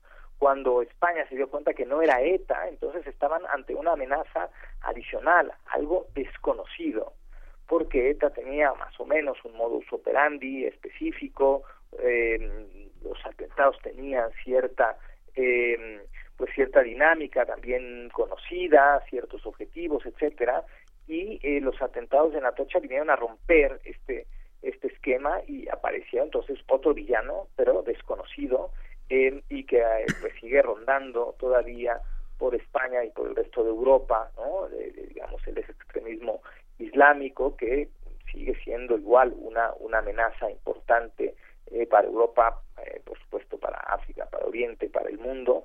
Eh, y no obstante pues se cierra una página específicamente para España una página importante eh, que pues era una herida eh, que durante muchos años eh, siguió ahí em, eh, para el pueblo español no no, no es fácil em, olvidar a las a las víctimas hay una asociación de víctimas de, del terrorismo todavía hay eh, más de 200 eh, atentados pendientes de, de resolución perdón todavía hay eh, prófugos em, eh, de la justicia, hay eh, persecuciones, hay órdenes de extradición, en fin, es lo que ha dicho Mariano Rajoy y, hay que rescatar esta parte, ¿no? O sea, se acaba ETA, pero no se acaban ni los procesos que hay en contra de, la banda terrorista, ni se acaban las investigaciones y por supuesto no se, no se acaba el dolor que, que provocó esta banda terrorista a lo largo de décadas pero pues eh, sin duda hay que saludar, digamos, o cuando menos eh, ver, con cierta esperanza este este anuncio en un momento complejo para España, ¿no? Eh, creo que es no es una mala noticia por el momento tan complicado que está pasando España esta, este objetivo que tenía la unificación del pueblo vasco y la autodeterminación, la conformación de un Estado vasco eh, disolviéndose en el pueblo, como dice la carta, eh, ¿Crees que tiene lugar? ¿Crees que el pueblo vasco es un pueblo políticamente unido en términos de constitución de un Estado como fue haciéndolo eh, poco a poco Cataluña y que logró tener como todos los perfiles éticos y políticos de un Estado que terminó pidiendo la autodeterminación y la independencia? ¿Crees que puede llegarse a eso? Eh, no lo sé en, este momento, realmente es, distinto, ¿no? El propio temperamento vasco es muy distinto al temperamento al temperamento catalán, ¿no? El mismo el mismo tema de la ubicación geográfica, este, eh, aunque pueda haber eh, quizá coincidencias, la misma la misma definición del País Vasco dentro de la Constitución española, las prerrogativas que tiene, eh, que es algo eh, que quizá habrá que plantearse después. las distintas comunidades autónomas no tienen las mismas atribuciones. el País Vasco es de, las que en términos políticos tiene más, más atribuciones. Em, eh, evidentemente ahora pues con el tema catalán los reflectores han apuntado hacia hacia Cataluña y hacia ese proceso independentista eh, frustrado, pero que sigue ahí. Bueno, hay que eh, ya acaba de aprobar el Parlamento catalán también que se pueda hacer la investidura a, distancia, ¿no? Ya, ya quizá hay otro capítulo que se abre con el tema catalán, pero la aplicación, insisto, del artículo 155 es una amenaza para todas las comunidades autónomas y enseguida uno piensa, de todas estas, uno piensa en el País Vasco como un, un poco rojo importante que en, algún momento pudiese eh, también despertar con, un, con una idea similar. Y sin embargo pues también el, mismo tema de, cómo ha evolucionado no solo el tema de ETA sino los distintos partidos en el País Vasco eh, digamos han tenido una evolución más o menos em, eh, tranquila en, en, términos políticos de, de poca confrontación lo que hace también difícil digamos que el tema de la independencia eh, en, en, Euskadi se pueda plantear, cuando menos a, corto plazo, eh, sin dejar de que debe estar en, la mesa de las próximas elecciones y ya se ha puesto también por distintos partidos políticos el de revisar la constitución y la configuración y la distribución política que tiene actualmente el Estado español. Habría que, eh, que preguntarnos también eh, que, si, si es posible que se perdonen ciertas cosas, pensando en el proceso de paz de Colombia, pensando en ciertos... Eh, en, ciertas propuestas de ciertos tipos de justicia que, que lo que buscarían sería restablecer eh, la, la, convivencia, restablecer, sanar un poco las heridas sociales y bueno, pues sí, partir de eh, pues de un perdón, de una cierta condonación de las penas. Eso no se está contemplando por lo que por lo que comentas que dice Rajoy. Sí, no, no de momento, pero pero está el antecedente con Rodríguez eh, Zapatero, está ¿no? lo que se llamó la Conferencia Internacional para promover la resolución del conflicto del, País Vasco en, San Sebastián, este antecedente de diálogo que sí lo hubo, que por supuesto que había posiciones encontradas, particularmente entre el Partido Popular y el Partido Socialista Obrero Español, este último que apostó sí por el diálogo, sí por el acercamiento y tuvo consecuencias, ¿no? Realmente ya los, últimos anuncios que hemos oído de, ETA en, eh, desde 2011 a la fecha han sido en este sentido, ¿no? En el, desarme, en el desmantelamiento de ETA, de sus estructuras, de em, abandonar las armas, etcétera, ¿no? Eh, entonces este diálogo eh, facilitó este proceso y, y al final fue positivo, ¿no? Quizá hay quien no esté de acuerdo con eso, no, no, no, no se habla de perdón, pero sí el diálogo me parece que fue importante y fue indispensable para llegar a este punto. ¿Y cuál es eh, la respuesta social? Porque la justicia transicional siempre trae sus costos sociales, siempre hay una, una intención eh, de, de, de, que se les castigue a los culpables en lugar de, de optar como, como se buscaría, según otras teorías, en lugar de optar por eh, restablecer la paz y eh, tratar de olvidar y sanar. Claro, eh, claro, quizá ambas cosas, por camino en términos políticos, y sí hay este proceso de, de sanación, cuando menos, y pues lo ha dicho Rajoy hace rato, ¿no? Bueno, los, los niños españoles de hoy no, no saben qué es ETA, ¿no? Este, eh, más allá de, de, lo que puedan eh, leer con, con este proceso eh, de, de, disolución de la banda terrorista, aunque en términos jurídicos, por supuesto, eh, lo que sí ha habido es, eh, si no perdón y tal, sí ha habido concesiones más de cara al derecho humanitario, ¿no? eh, porque, bueno, pues por ejemplo, acercar a los presos a, a las cárceles del País Vasco, que es un tema de derecho humanitario para el tema de la familia, ¿no? Eh, eh, la disminución de las penas, ¿no? que son algunos tienen miles de años de, cárcel. eh, el Consejo de Europa hace algunos años eh, pidió a, digamos, a España que, eh, eh, que cumpliera con una recomendación en el sentido de que las penas no podían ser más allá de 20 años. ¿no? Eh, el gobierno español se rehusó por este por este tema eh, de, de, ETA, ¿no? Y lo que significa particularmente para, para la historia de España. Y también ha habido otros casos donde, por ejemplo, Amnistía Internacional llegó a, a, llamar la atención de las violaciones de derechos humanos que había contra los presos eh, etarras, eh, eh, maltratos, torturas, eh, eh, que también han estado ahí. También, eh, digamos, el proceso no ha sido sencillo en algún momento durante el gobierno.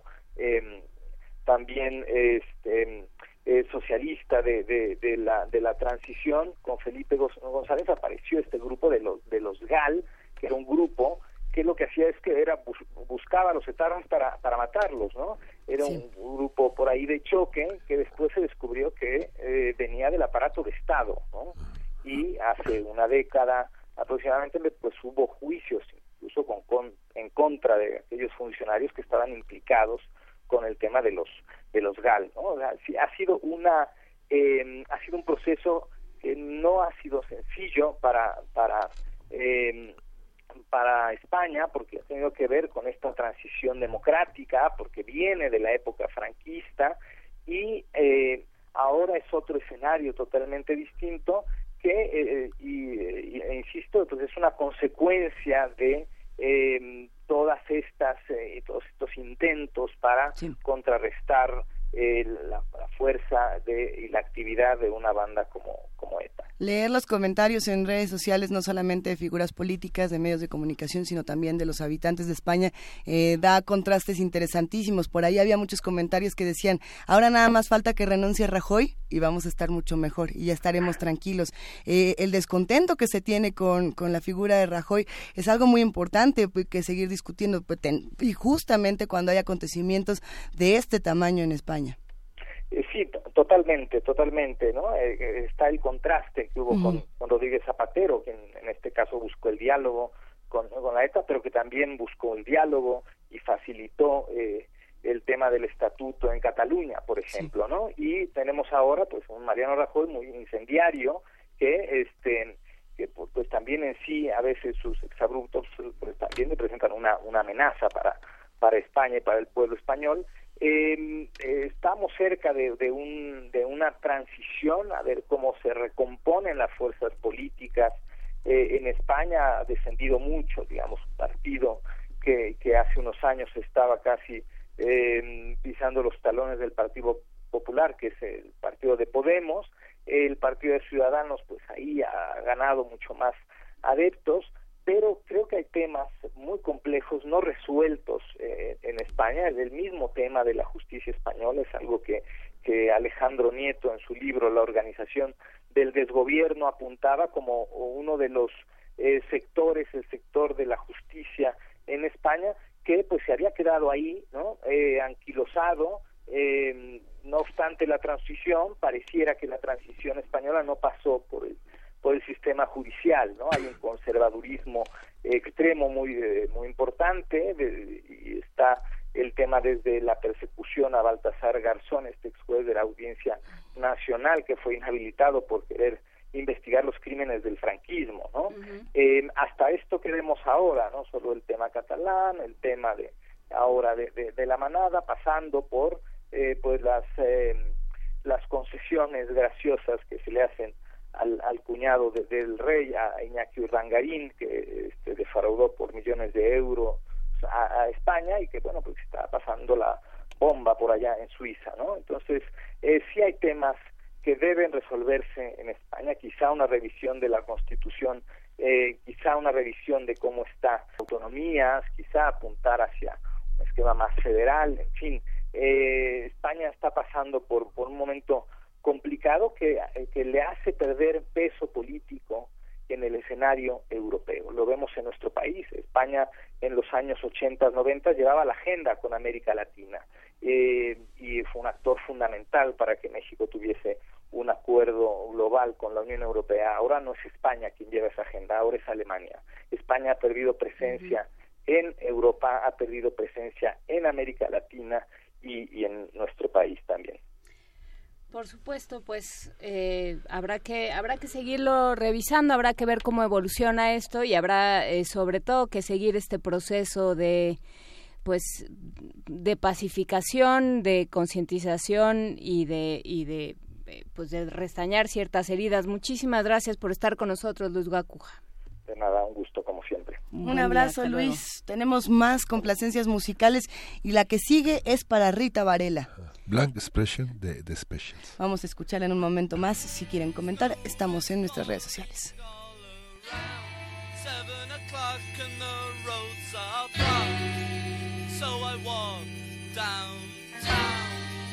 There's no one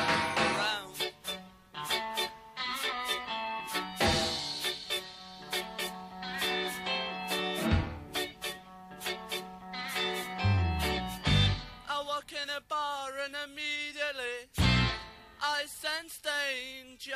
You look at me, girl, as if I was some kind of a a total stranger.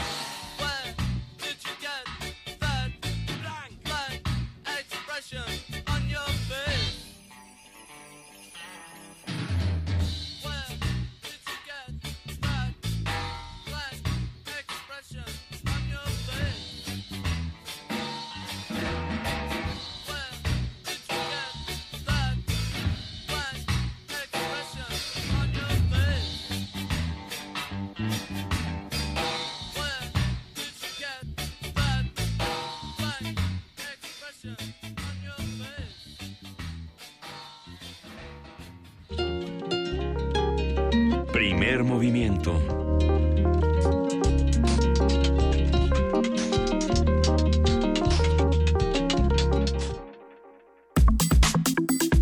Nota del día. La conmemoración del primero de mayo pasado estuvo enmarcada por varias manifestaciones eh, en muchos países latinoamericanos como Honduras, Chile, Venezuela y Argentina. Y bueno, también en París, Francia, hubo manifestaciones sindicales que terminaron en disturbios entre la policía y hombres enmascarados que protestaban contra la política de reformas del presidente Emmanuel Macron. El primero de mayo reveló la situación global en materia de derechos laborales y de persecución contra los sindicalistas. Y vamos a platicar sobre las diferentes protestas que se dieron este primero de mayo pasado, las causas, las consecuencias y las formas de manifestación colectiva. Esto es importante. Para ello nos acompaña la doctora Eugenia Alir Montaño. Ella es investigadora del Instituto de Investigaciones Sociales de la UNAM. Eugenia, muy buenos días. ¿Cómo estás? Luisa, buenos días. Muy bien. ¿Y ustedes? Qué gusto escucharte. Te hubieras venido a la cabina. La verdad que sí. y es que el, el, tema es importante. ¿Qué es lo que está ocurriendo y qué fue lo que pasó eh, el primero de mayo, Eugenia? Bueno, antes que nada, déjame decirles que es un placer estar con ustedes, Miguel Ángel, Juana Inés. Eh, ¿Qué fue lo que pasó? Yo creo que pasan muchas cosas que son diferentes. Eh, no estamos como ante un mismo fenómeno en cada uno de los países e incluso dentro de los países hay también como distintas manifestaciones eh, conmemorativas eh, respecto al primero de mayo. Eh, creo que hay que insistir en que, por ejemplo, cuando vemos a México, uh -huh. están un poco las conmemoraciones, digamos, como oficiales, que vienen un poco desde el, Estado, ¿no? O el, el, mismo gobierno que está tratando de decir que celebra a sus trabajadores, porque casi no hay gobierno en el mundo que no diga que de alguna manera se apoya en sus trabajadores. Y luego están, por supuesto, las conmemoraciones que podríamos pensar como más contrahegemónicas y que están tratando realmente de decir que no se está viviendo bien y que hay que cambiar las condiciones de vida de cada país. La, la, reforma, las reformas laborales enmarcaron gran parte de esta protesta, un, un, señalamiento que desde distintos aspectos de la, de la, de la defensa jurídica laboral se han, se han señalado desde 2012. Claro, eh, en los últimos años, y eso en muchos países del mundo, vemos que hay un retroceso cada vez mayor en, en los derechos que ya habían ido conquistando los trabajadores a nivel mundial. Y entonces, de alguna manera, pues hay un, una contra eh, una contrarreforma, un movimiento en contra de, de todos estos retrocesos. Esta parte de celebrar el primero de mayo con una población eh, crecientemente libre, fuera de todas las prestaciones sociales y que ellos no marchan, son trabajadores libres, trabajadores que viven por honorarios, por contrataciones muy sangrientas en un México donde crecen cada día más. ¿Cómo compaginar estas dos visiones en un desfile que de alguna manera conmemora los esfuerzos, la sangre y el, y los, eh, y el trabajo sindical y las prestaciones que se han conseguido a lo largo de pues, todo el siglo XX, ¿no?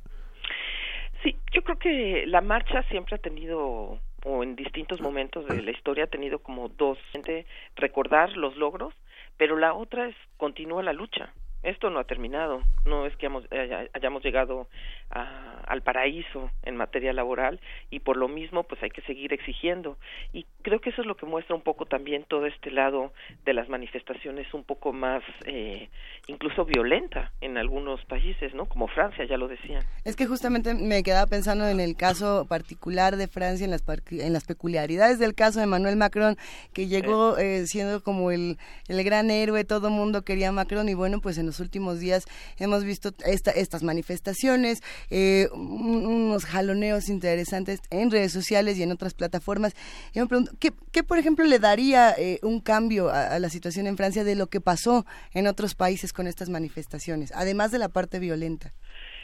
Eh, yo creo que Francia, en respecto a las manifestaciones, a las demandas laborales, pues es un país eh, que de alguna manera tiene una historia particular.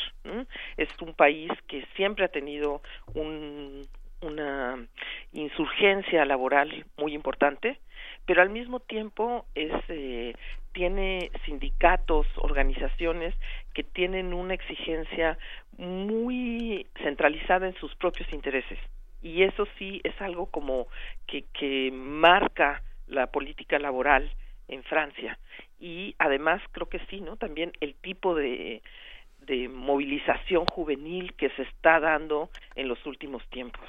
Me parece que también marca una diferencia. Por supuesto, pensando también en una población que creo que eso se podría eh, también unir, Eugenia, con lo que sucede en México, una población que está viendo que esas conquistas que se habían dado durante los años 60, eh, 70 del siglo pasado se están perdiendo. Estamos hablando ya de una época donde la unión de los trabajadores es algo que pertenece al pasado. Así es, Juan Inés. Creo que en efecto, ¿no? Hay, hay cambios importantes en lo que estamos viendo. Eh, y uno de esos es, es, esto que muestras no hay como muy un, un, retroceso importante en las conquistas que se habían logrado. La eh, a mí no me gusta hablar de neoliberalismo porque es como decir el coco y a veces no significa nada. Pero creo que en efecto las medidas económicas que se están instrumentalizando en distintos países eh, van cada vez más en contra de los trabajadores de todo tipo asalariados no asalariados eh, por contrato colectivo sin contrato. Y eso de alguna manera pues en efecto se está reflejando y yo creo que ahí algo que es como interesante e importante decir es que se tratan también como de distintas generaciones y por eso vemos también distintas formas de mm, eh, de alguna manera de, de de estar en contra o en las manifestaciones, ¿no? No todas las generaciones que marchan marchan de la misma manera y actúan de la misma manera. Son de alguna manera los más jóvenes los que de alguna manera se están radicalizando mucho más y, digamos, no sé si con razón, pero con razones, ¿no? Con razones, con razones porque a veces quizá ven un mundo desesperanzado, que no parece ofrecer eh, incluso ni siquiera a veces la posibilidad de la lucha. Y eso, eso pues deja sin esperanzas a mucha gente. A ver, eh, pensando, por ejemplo, discutimos el caso de Francia, por supuesto, con sus peculiaridades, pero por aquí también eh, nos hacían la, invitación en redes sociales a, discutir lo que ocurrió en Venezuela y cómo se cubre en Venezuela un día como este, en la particular visión internacional que se tiene de este país, donde ya lo hicimos el, el más eh, malvado de los malvados, y no solo eso, sino el más marginado por todos los demás. Sí, creo que eh, hablar de Venezuela es como tocar una bomba en, que puede estallar en cualquier momento.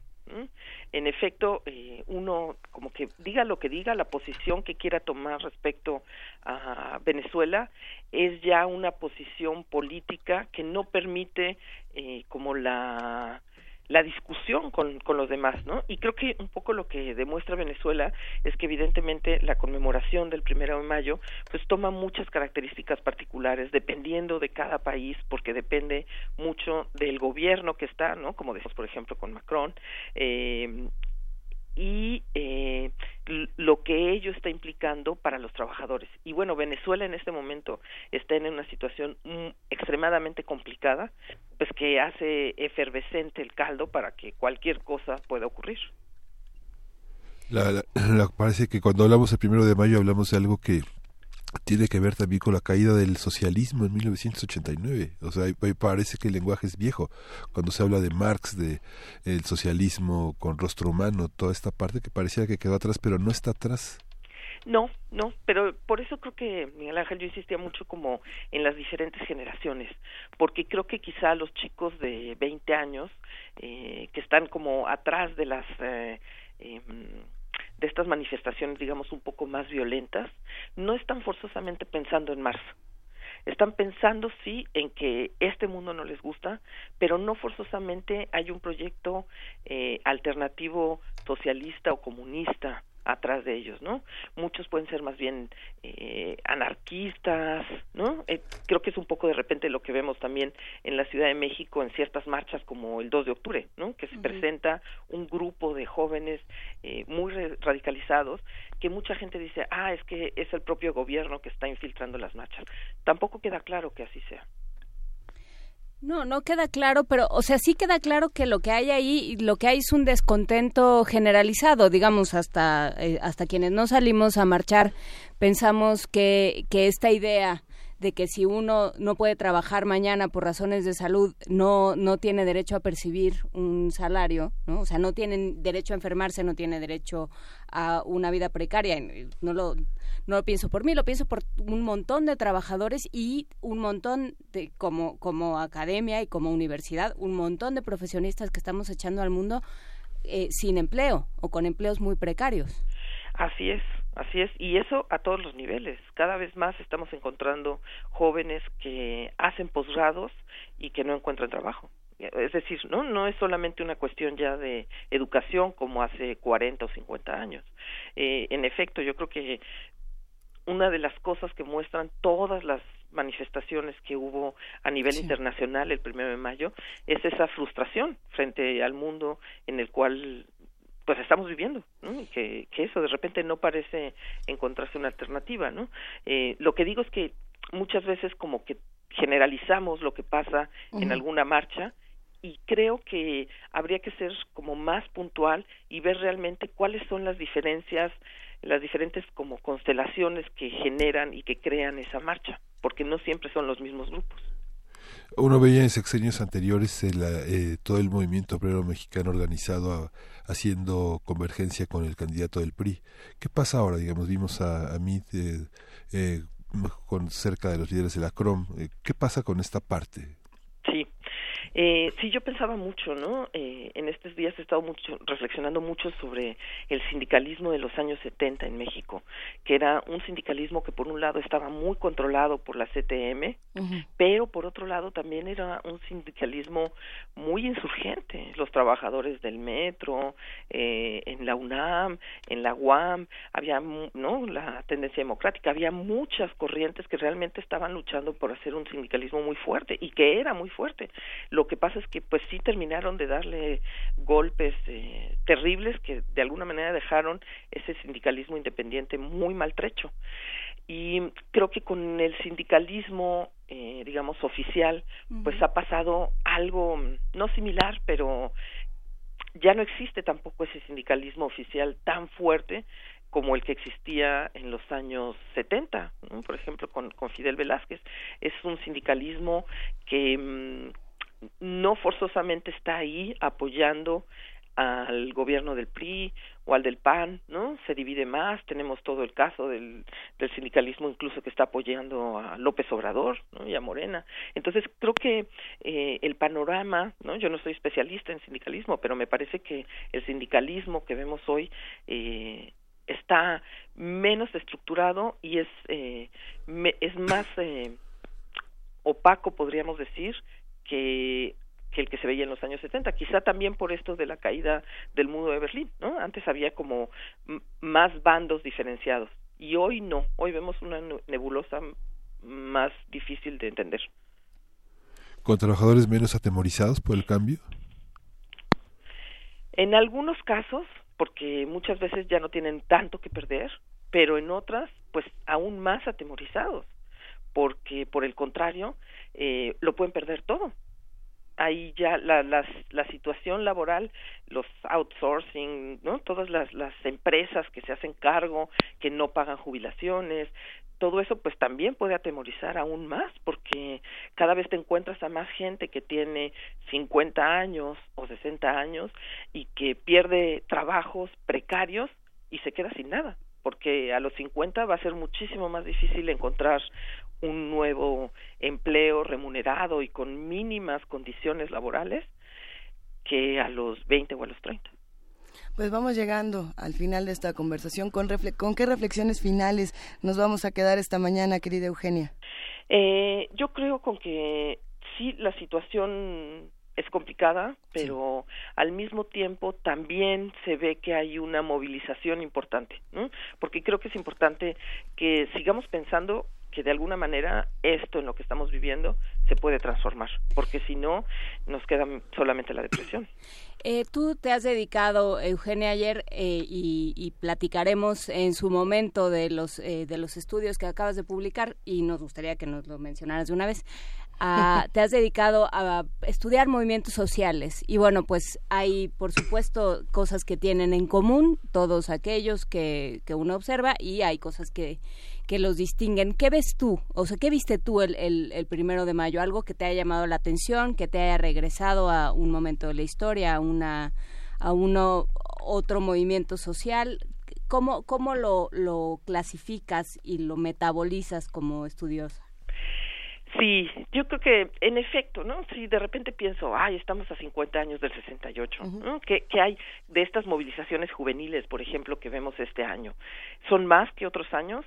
Creo que no, creo que sí hay, hay grandes diferencias, pero al mismo tiempo eh, uno puede en efecto ver cómo las generaciones van cambiando y estas manifestaciones de los años 60, 70, 80, pues hoy son, son algo diferente, pero lo que sigue moviendo a la gente es el deseo de cambio. Y creo que eso mm, mm, está permanentemente presente en los últimos 50 años. Te agradecemos muchísimo, querida Eugenia Alier Montaño, investigadora del Instituto de Investigaciones Sociales de la UNAM. Con esto cerramos, pero sin duda tendremos que seguir platicando muy pronto. Eh, Luisa, Miguel Ángel, Juan Inés, muchísimas gracias por la invitación, es un placer y sí, hay que seguir reflexionando. Va, un besote, querida Eugenia. Un beso, que estén bien. Y nosotros nos despedimos con un poco de música y con, no, nada de, que nada de música, que aquí nos quedamos a, seguir platicando. Eh, vámonos con una y ahorita les contamos por qué. Fíjense. Primer movimiento.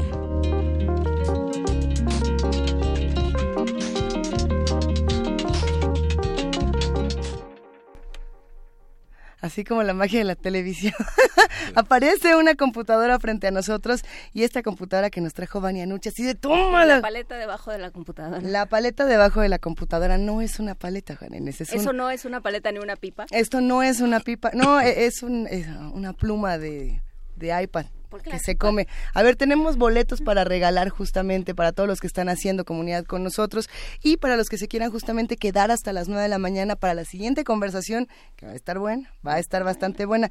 ¿Qué vamos a regalar el día de hoy, ah, querido Miguel Ángel? Tenemos tres pases dobles para Fuente Ovejuna es una función del sábado 5 de mayo a las 7 de la ah. noche en el Foro Sor Juan Inés de la Cruz. Pero espérate, porque esos, esos son los de las 9 de la mañana. Esos los vamos a guardar, pues para que se les vaya antojando, para que digan, ah, mira, es como que quiero este boleto. Y el que sigue. El que sigue es, la obra Tres Ilustres, que se presentará a las 13 horas en la sala Javier Villaurrutia del Centro Cultural del Bosque. Es el domingo 6 de mayo, es Tres Ilustres. 6 de mayo. 6 de mayo, a la una de la tarde. Muy bien. ¿Cómo se van a ir estos boletos? Eh, preguntamos, ¿se van por teléfono? Por teléfono. 55 36 43 39 para los que quieran ir al teatro.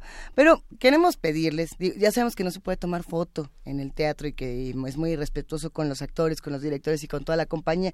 Pero mándenos una postal sonora, algún vestigio de que van a estas cosas. Cuéntenos cómo les fue. Realmente nos gusta mucho saber si les gustan o no estos eventos, qué tal se la pasan, con quién van si, si se encuentran otros radioescuchas. A mí me ha tocado que hay, eh, ahora sí que coloquio de radioescuchas afuera Sí, que sí, sí. se juntan, se conocen, platican y empiezan a hacer otras comunidades. Repetimos el teléfono 55 36 43 39 y los acompañamos a que sigan con- haciendo comunidad con nosotros. Como saben, vamos a tener eh, más boletos que regalar por ahí de las 9 de la mañana. Ya vieron que se va a poner bueno. Vamos a tener música de complacencias. Ya mandaron muchas complacencias. Por cierto, eh, y estaban pidiendo hasta de los Simpson. Alguien vio que pidieron hasta complacencia de, de los Simpson por acá. A ver, ¿cuál era? Era una rockera, si no me equivoco. Ay, ay. Era Inagada la vida. Pero no, que ¿Inagada no, la que, vida? que ahorita van a ver, no, que primero tenemos una complacencia. A ver, ¿qué es lo que vamos a escuchar, Miguel Ángel? ¿Cómo reverlo? De Chantal Goya es una complacencia para Gina. ¿Cómo le revoir? ¿Cómo le revoir?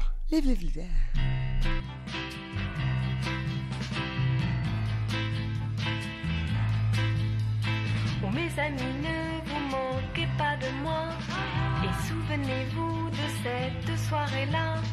Car je vous demande aujourd'hui de m'aider. Car je vous le demande, le cœur serré.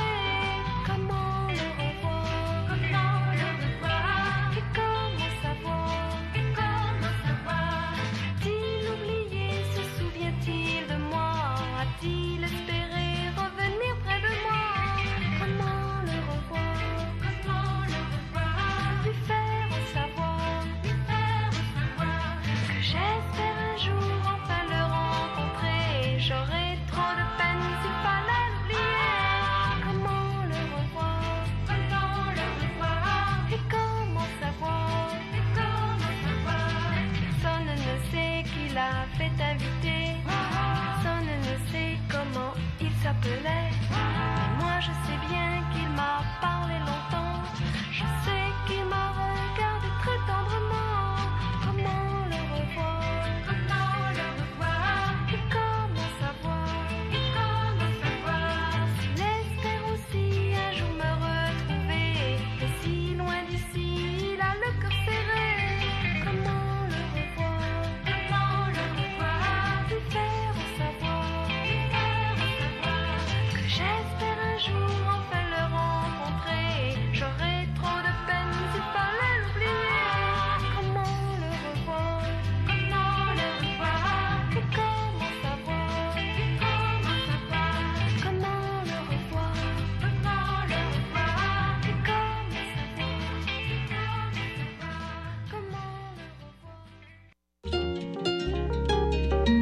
Movimiento.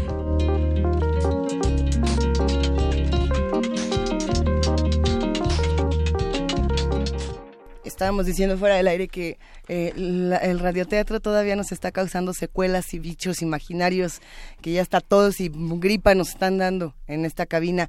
Pero no pasarán ninguno de estos bichos porque justamente hoy es viernes, hay muchísimas actividades en esta ciudad.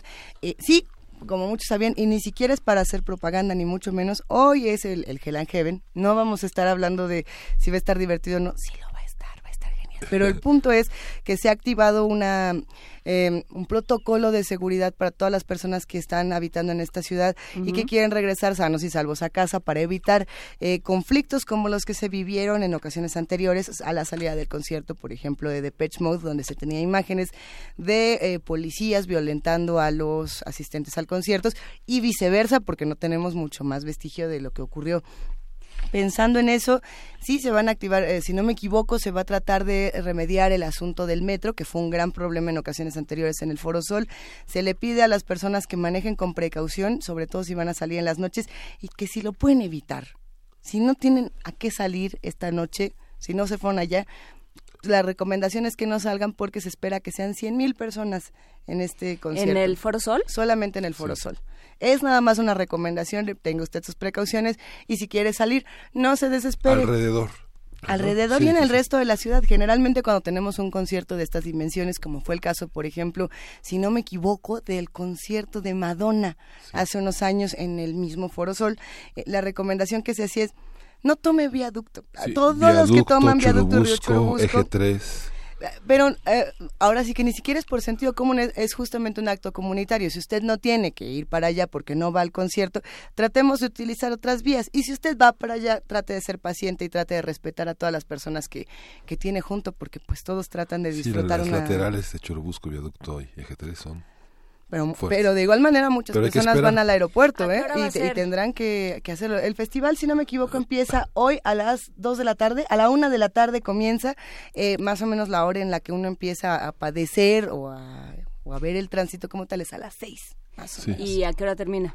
Digo, porque la salida es lo... Tengo a la impresión de que a la las mañana. 2, 3 de la mañana porque Ay, Scorpions... ¿qué no tienen llenadera? Scorpions es la última banda. También es eso. Son bandas emblemáticas, habrá público de todas las edades y se recomienda también respetar a los niños que estén en este festival porque habrá muchos papás que llevarán a sus hijos a, a ver a Deep Purple, a ver a los Scorpions y a ver a las bandas que este viernes se presentan. Habrá que preguntarse si es un espacio para llevar, seguro Para, para, llevar niños. El Foro Sol afirma que sí, los organizadores de este festival dicen que está muy bien para llevar niños.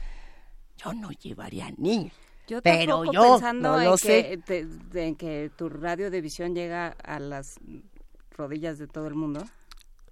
Lo que pasa es que lo, lo llevan porque no tienen donde dejarlos muchos, ¿no? Muchos niños se duermen ahí, se echan sus pestañitas, se despiertan y así. Bueno, pero es que ¿no? si eres... eh, a, a ver, va- vamos a poner que es un festival de música, pero es un festival de música académica multitudinario donde vamos a tener a los rockstars de la música académica, ¿no? Y entonces se va a aparecer por ahí quien les gusta. Es, es, No es si- anacrónico. Si, a es 5 de mayo va a ir este Juárez, pues puede ir Foncara ya. Bueno, yo iba a decir que Mahler, ¿no? Se aparece Mahler ahí, ¡ay! Toda la gente, ¡ay, Mahler! Y lloran. ¿No querría uno llevar a sus hijos a ver a su estrella de música académica favorita? No lo hacemos en, en la UFUNAM, por ejemplo, que nos encanta relacionarnos. Yo recuerdo mucho a mis papás llevándome de chamaquita estos espacios, tanto rockeros como de música académica, como de música pop, como a los que payasos. El chiste es cómo hacerlo sin que sea estresante. Ya nos están Guillermo escribiendo. Yaga escribió, dijo, lo que no encuentres dentro de ti, no lo encontrarás en el Foro Sol. May the fourth be with you. Hizo Sí. una combinación de Star Wars y el Hell and Heaven. ¿Qué van a hacer el día de hoy los que hacen comunidad con nosotros? Hay la invitación de ir al teatro en fin de semana. Tenemos más que seguir pues, seguir comentando porque Hay, viene eh, teatro. hay que ir al cine, esta película de eh, Sueño, en otro, eh, Sueño en otro idioma. Que ¿se dicen que está Que buenísima. dicen que está buenísima, que Eligio Meléndez, el actor, este actor mexicano súper solvente, trabaja muy bien, que todos los actores están muy bien y que vale la pena, habrá que ir a ver. Pues vámonos. ¿Cuándo? ¿Cuándo? ¿Cómo y dónde? Lo compartimos en redes Pues sociales. en distintos cines. No, porque según yo ya no está en, en casi ningún cine. Bueno, está... Ya ves sea, que pusieron en eh, todos los cines, Que ya nos vayamos, dice Frida, lo- consulte su cartelera. Vamos a consultar la cartelera y regresamos. Primer movimiento. Hacemos comunidad.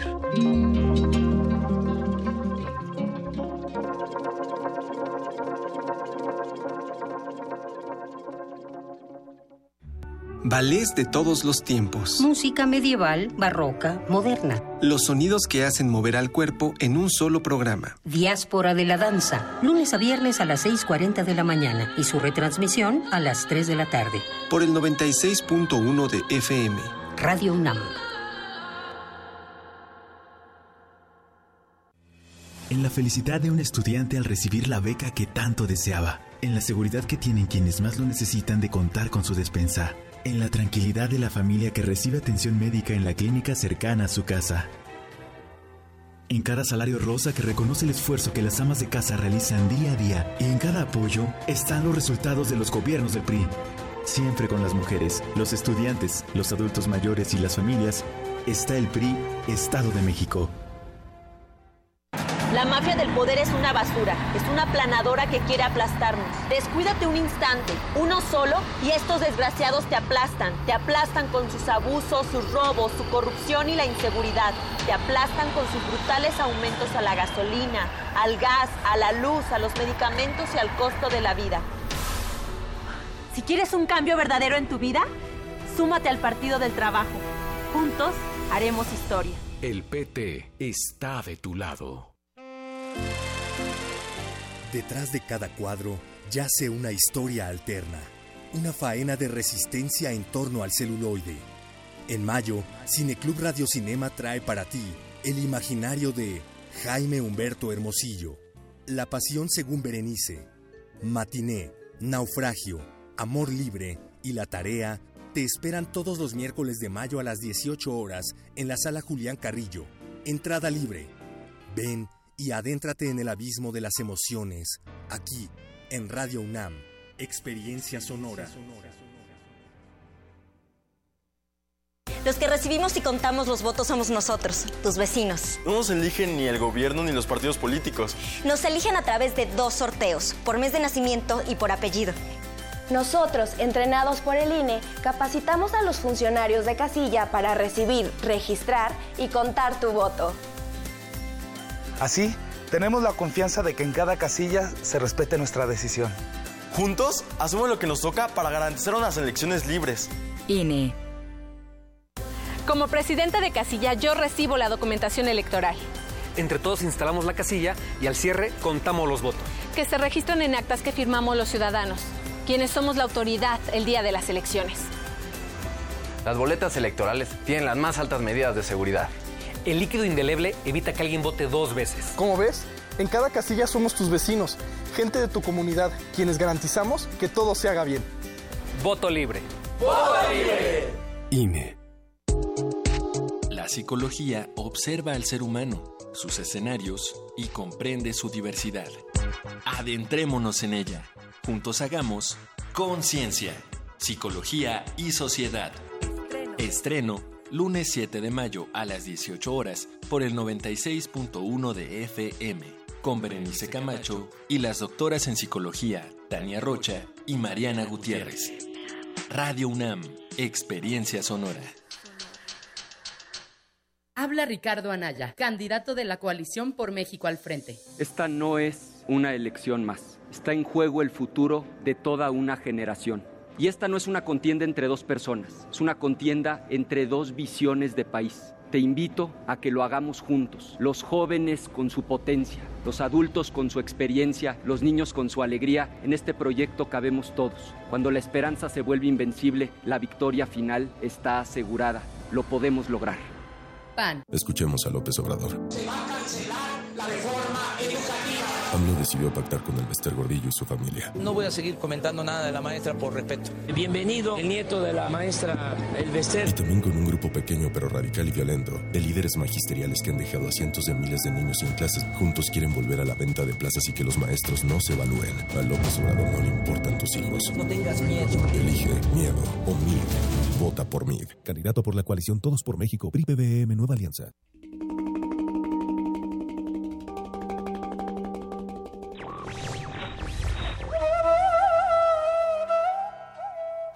El que no se posee a sí mismo es extremadamente pobre. Ramón Lully.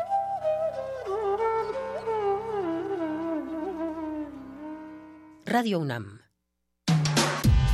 Primer movimiento. Podcast y transmisión en directo en www.radio.unam.mx.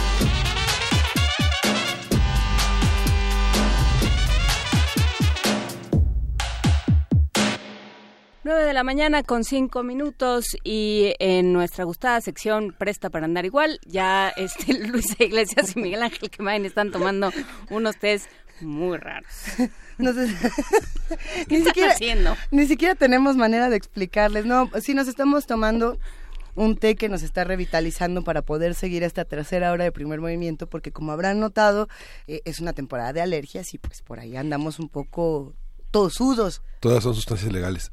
Todas. Todas bueno, son sustancias esperemos. legales y según escucharán quienes nos siguen por la radio, Miguel Ángel sacó una cuchara de verdad, no una paleta como Luisa, y le está dando la vuelta a su té. Pero muchos doctores dirían que está bien lo que estoy haciendo, porque mi paleta tiene complementos eh, Sí. al, al el- mejor el estilo de de gordolobo. Como conservador es buenísimo para ese color de este magenta que tiene tu paleta, se ve que es buenísimo para todos. TV UNAM muere ganas de enfocar esta taza, no lo vamos a permitir, la vamos a tapar así, la vamos a ocultar debajo de la mesa.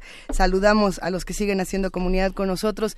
Gracias por escribirnos, por mandarnos mensajes, eh, por mandarnos GIFs, imágenes. Por aquí nos estaban justamente comentando y, sirve que le mandamos también un gran abrazo a Jaime Casillas por eh, los efectos especiales que se han hecho en el cine eh, por parte de mexicanos. Estoy tratando de encontrar el tweet que nos mandó Carnalita del Mundo donde nos contaba que en la película del exorcista el, el tronar del cuello de Regan se hacía con un peine.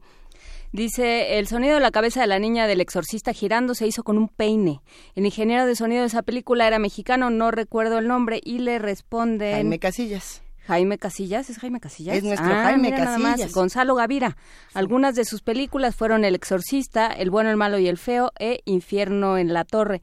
Y ya eh, publicó Vania Nuche rápidamente en el siguiente, bueno, el 17 de febrero de 2017, platicamos con Vicente Morales sobre efectos de sonido en la radio. Fue muy interesante hablar con él y que nos contara tanto en, en las radionovelas como en estas series eh, diversas que se fueron haciendo nos platicaba cómo se, cómo se lograban ciertos efectos. Y bueno, pues fue muy divertido. Está en nuestras redes el 17 de febrero de 2017. Está esta conversación. Ya la puso Vania y si no, la pueden encontrar en la página www.radio.unam. Y para los que disfrutan de los efectos sonoros, vámonos a otro tipo de efectos que nos produce la poesía necesaria. Primer movimiento.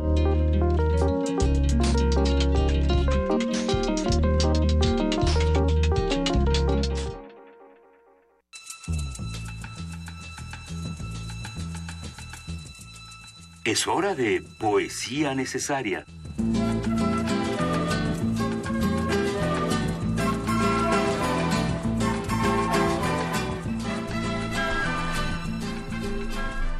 Llegó el momento de poesía necesaria, Juana Inés de esa. Llegó el momento de poesía necesaria y vamos a platicar, como ya apuntábamos desde el principio de esta emisión, con Fernando Bonilla y con Juan Carlos Medellín sobre esta puesta en escena de algo en Fuente Ovejuna, que retoma el texto de Lope de Vega y, por supuesto, el argumento de Lope de Vega de una pues de, un básicamente un grupo de, seres humanos que se hartan de que les pasen por encima, ¿no? De que se hartan de eh, de la impunidad, de que del abuso de poder, de que se les considere como seres humanos de segunda y de que se pase por encima de sus derechos. Y bueno, pues ya nos platicarán eh, qué es lo que sucede, pero bueno, creo que me pareció que valía la pena recuperar un fragmento del texto de Fuente Ovejuna, de Lope de Vega, em, uno de los diálogos de Esteban, que es este hombre mayor, el padre de, Lucrecia, de una de las mujeres que, bueno, pasan muchas cosas, ya lo vamos a platicar, pero que de pronto frente a un terrible agravio que sufren como comunidad y él en particular en su figura de padre, él llama a quienes están a su alrededor y les dice, bueno, que ustedes no están enojados, Les dice, bueno, lo, que sigue, y hay que decir que después vamos a escuchar a Quilapayún, que toma también a otro personaje y le da voz. Un hombre cuyas canas baña el llanto, labradores honrados, os pregunta, ¿qué obsequias debe hacer toda esa gente a su patria sin honra, ya perdida?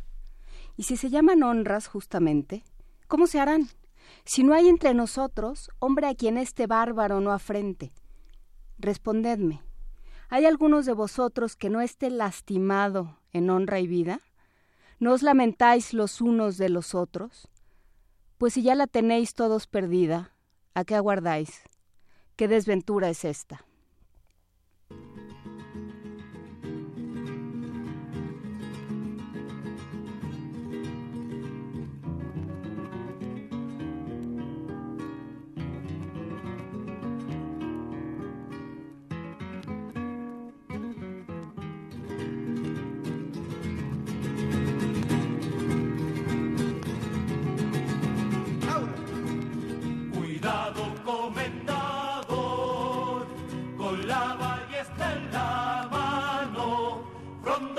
que era un villano, se ha vuelto todo un señor.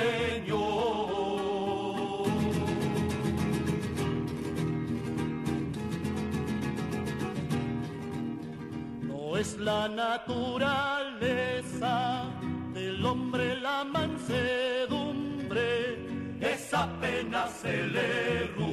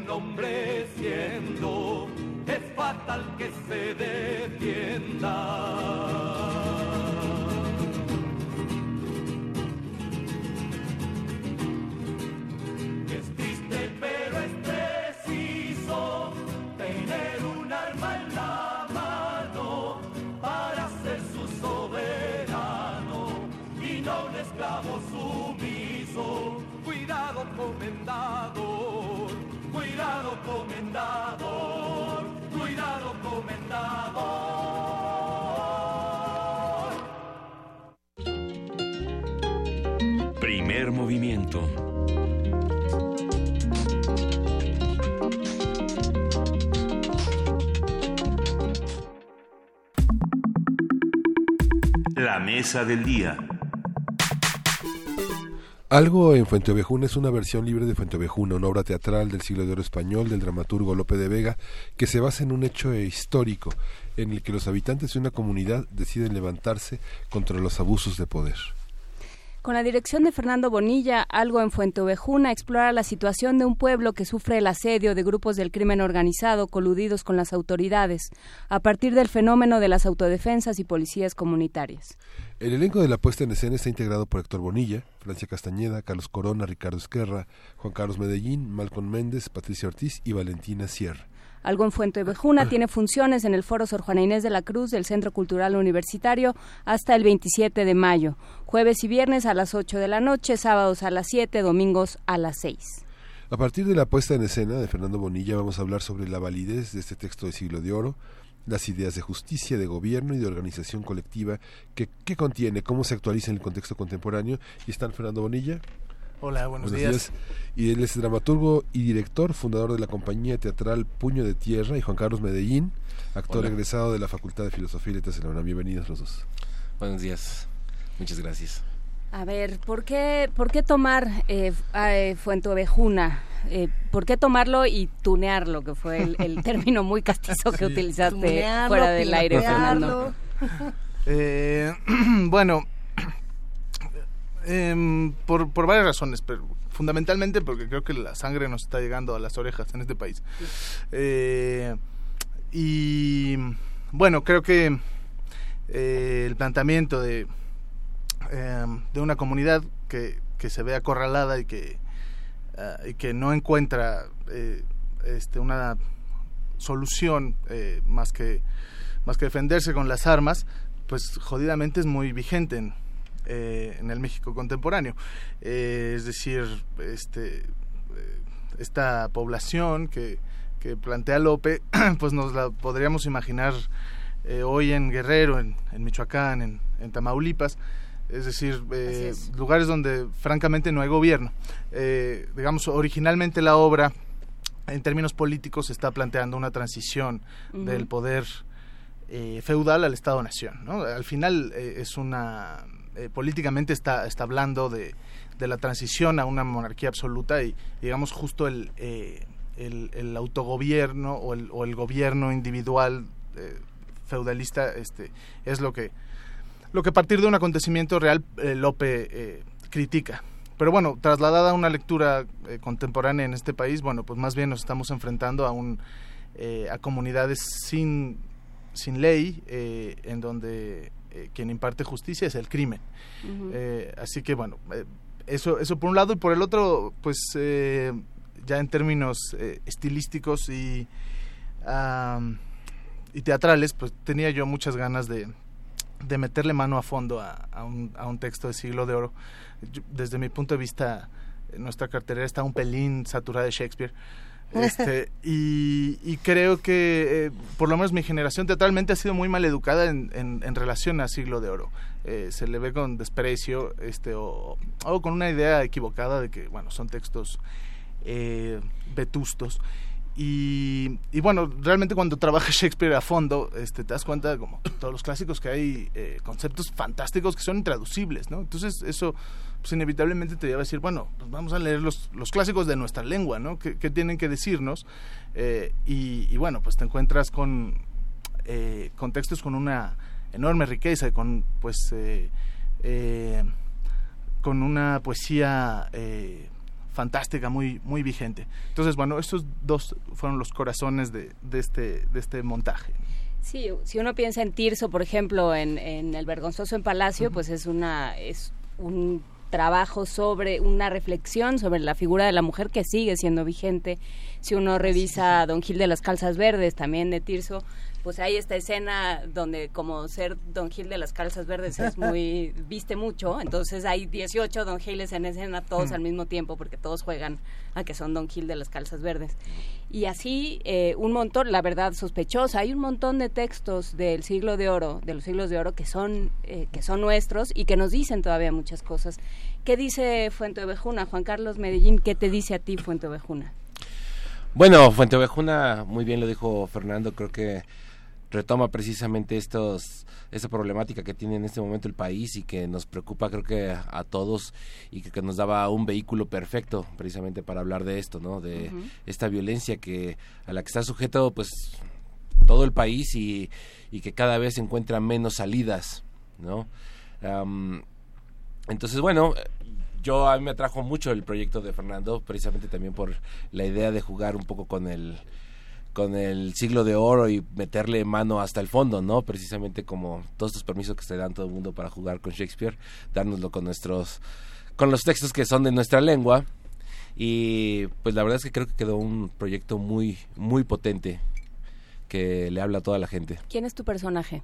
Yo hago a Ortuño, que es uno de los brazos derechos sería de los que capturaran aquí ahora, ¿no?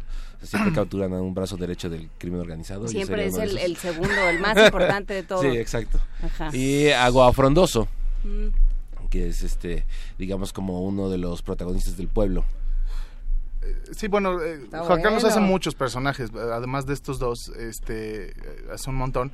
Eh, todos los actores hacen muchos personajes, pero de alguna manera creo que el, el, rol de personajes de Juan Carlos es muy interesante porque creo que es en el que más se, ah, se materializa el concepto que, que, a mí me interesaba eh, presentar, de que, bueno, el verdadero protagonista es el pueblo, pero además...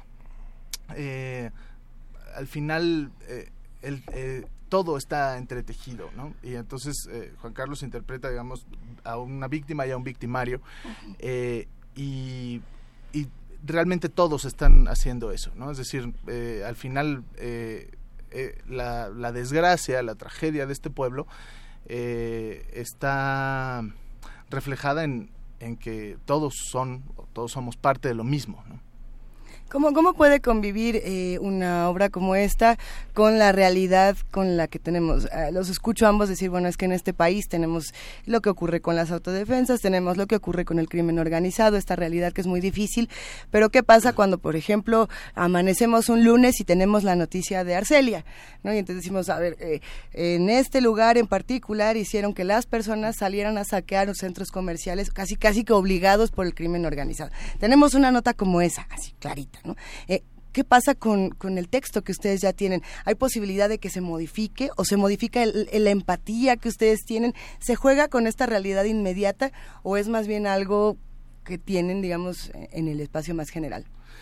Sí, bueno, no, no, no estamos actualizando el. O sea, no le van metiendo el texto, no, eh, Digamos, el, libreto está cerrado, pero justamente está tratado desde un punto eh, ambiguo, eh, es un montaje, digamos, muy, muy ecléctico en el que se pasa de la prosa al verso constantemente, eh, digamos, el, el, texto, hay fragmentos muy fieles al texto de Lope, otros que son completamente mi autoría, escenas en las que no hay una palabra de Lope, pero bueno, siempre se está, se está peloteando, pero nos está planteando este lugar que, que no existe, Fuente Ovejuna en México, además de una serie de, de villas aledañas, ¿no? Que, este, eh, que son este, Nueva Granada y Ciudad Real, que tampoco existen, pero que nos hablan de una región que podría ser cualquiera. Y bueno, y la, la digamos, la obra empieza con un prólogo que son eh, tres personajes de la Ciudad de México opinando, vociferando, este, enjuiciando con toda la autoridad que nos dan las redes sociales sobre si está bien o no está bien este, eh, aplaudir a, alguien que, eh, que, que, toma las armas, ¿no? Este, y bueno, y al final eh, la, propia obra creo que acaba demostrando que, que la discusión es un poco ridícula. Eh, digamos, em, empiezo burlándome de, de, mí mismo y de, y de nosotros. Creo que también ese fue un, un motor para, para levantar este proyecto. Es, es muy difícil responder porque verdaderamente la, la realidad nos está poniendo en una, en una encrucijada muy compleja, ¿no? Y la gente en todas partes sabe que es Fuente Ovejuna, digamos, hay conflictos muy recientes en delegaciones eh, del, del Distrito Federal, donde la gente trata de linchar a los asaltantes, a la gente que se mete a las casas habitación. Sí, claro, yo creo que un poco volviendo también a la pregunta anterior, este, lo que hace clásico un texto es que lleva a un punto universal, un conflicto, ¿no? Entonces Fuente Ovejuna por eso se traslada también a nuestro México de ahora y seguramente en otros países también podrá responder precisamente a, hablar del conflicto, digamos, social. Em, es muy chistoso que se acomodó perfecto, ¿no? Es decir, digo, sí creo que fue un pues gran trabajo de adaptación. así como chistoso.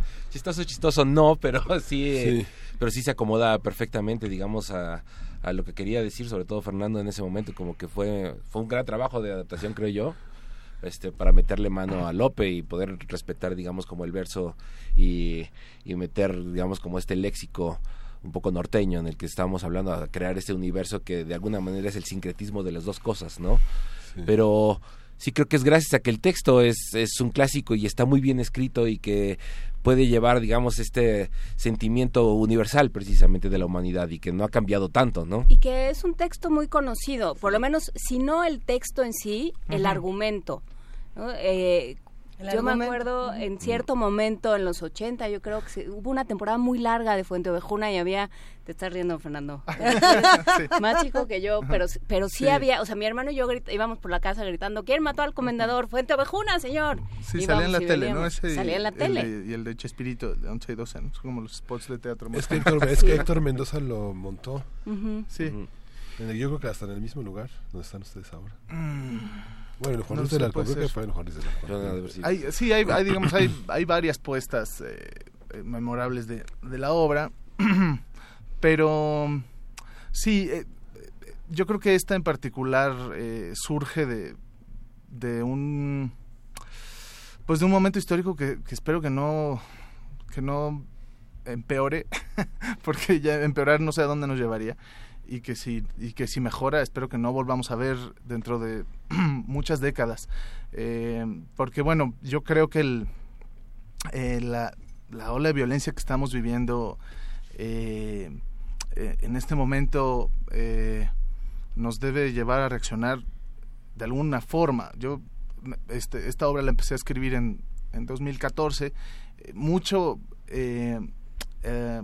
inspirado en, en esta indefensión que sentíamos, digamos, las personas que de alguna manera pretendemos cambiar esto y, eh, y que medianamente estamos informados, eh, no, no, no era fácil posicionarse ante... En 2014. En 2014. empezaste a escribir. Sí. En 2018 sigue siendo vigente. Y en 2018 creo que está mucho más, más vigente. vigente, Sí.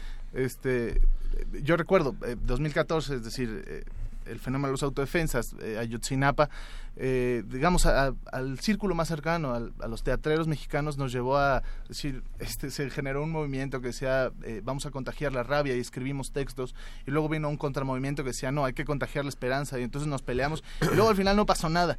Este, y entonces eh, a mí me llevaba mucho a la reflexión de, eh, sí, ¿cuándo va a ser el límite? ¿Cuándo se va a desbordar? ¿Cuándo se va a romper? Y hay, hay un momento en el que no, no podremos, eh, esperemos que no llegue, pero no podremos imaginar, no podemos eh, crear una, un cambio eh, a largo plazo, eh, sino que probablemente tengamos que agarrar un rifle y, y- defendernos, ¿no? Creo que esto que apuntas, que decías hace un momento, Fernando, de, eh, de la discusión estéril, de si eso se va, si Fuentovejuna es legítimo o no, eh, creo que tiene sentido, ¿no? Hablábamos hace poco cuando hablábamos con un teólogo sobre la, la negociación que hizo el obispo de Guerrero con, con ciertos jefes del narco que nunca mencionó, que nunca nombró, pues.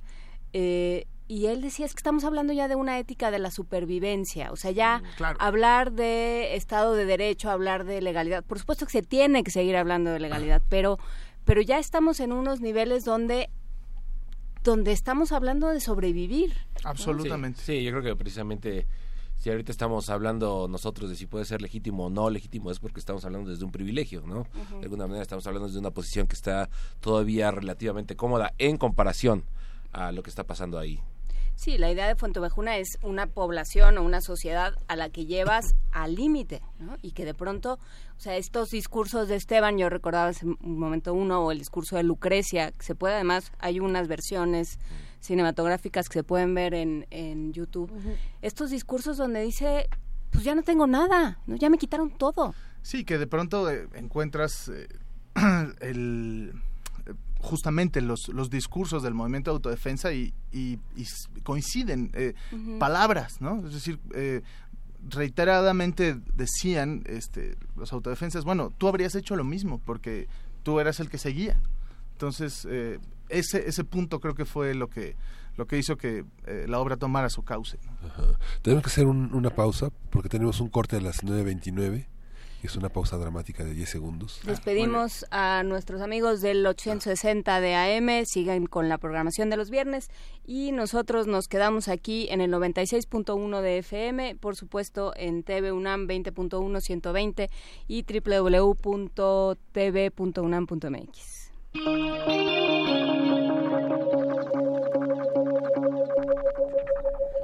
Y pasada esta breve... Ahorita le voy a no se preocupen. Es que Eh, va a ir la voz. Se va esta pausa dramática justamente para seguir con esta discusión con Fernando Bonilla y con Juan Carlos Medellín.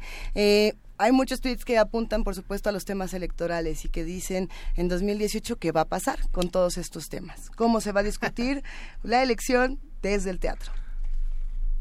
Cuéntenos. ¿Quién Ya, de los ah, dos le quiere que entrar? ¿Quién le va no a entendí entrar? si estábamos haciendo la pausa. No, bueno. No, ya eh, hicimos la pausa. Ya, Ya, ya, pasó ya la pausa. Eh, bueno, sí, les decía, yo, yo escribí esta obra en, en- en- Bueno, empecé a escribirla en 2014.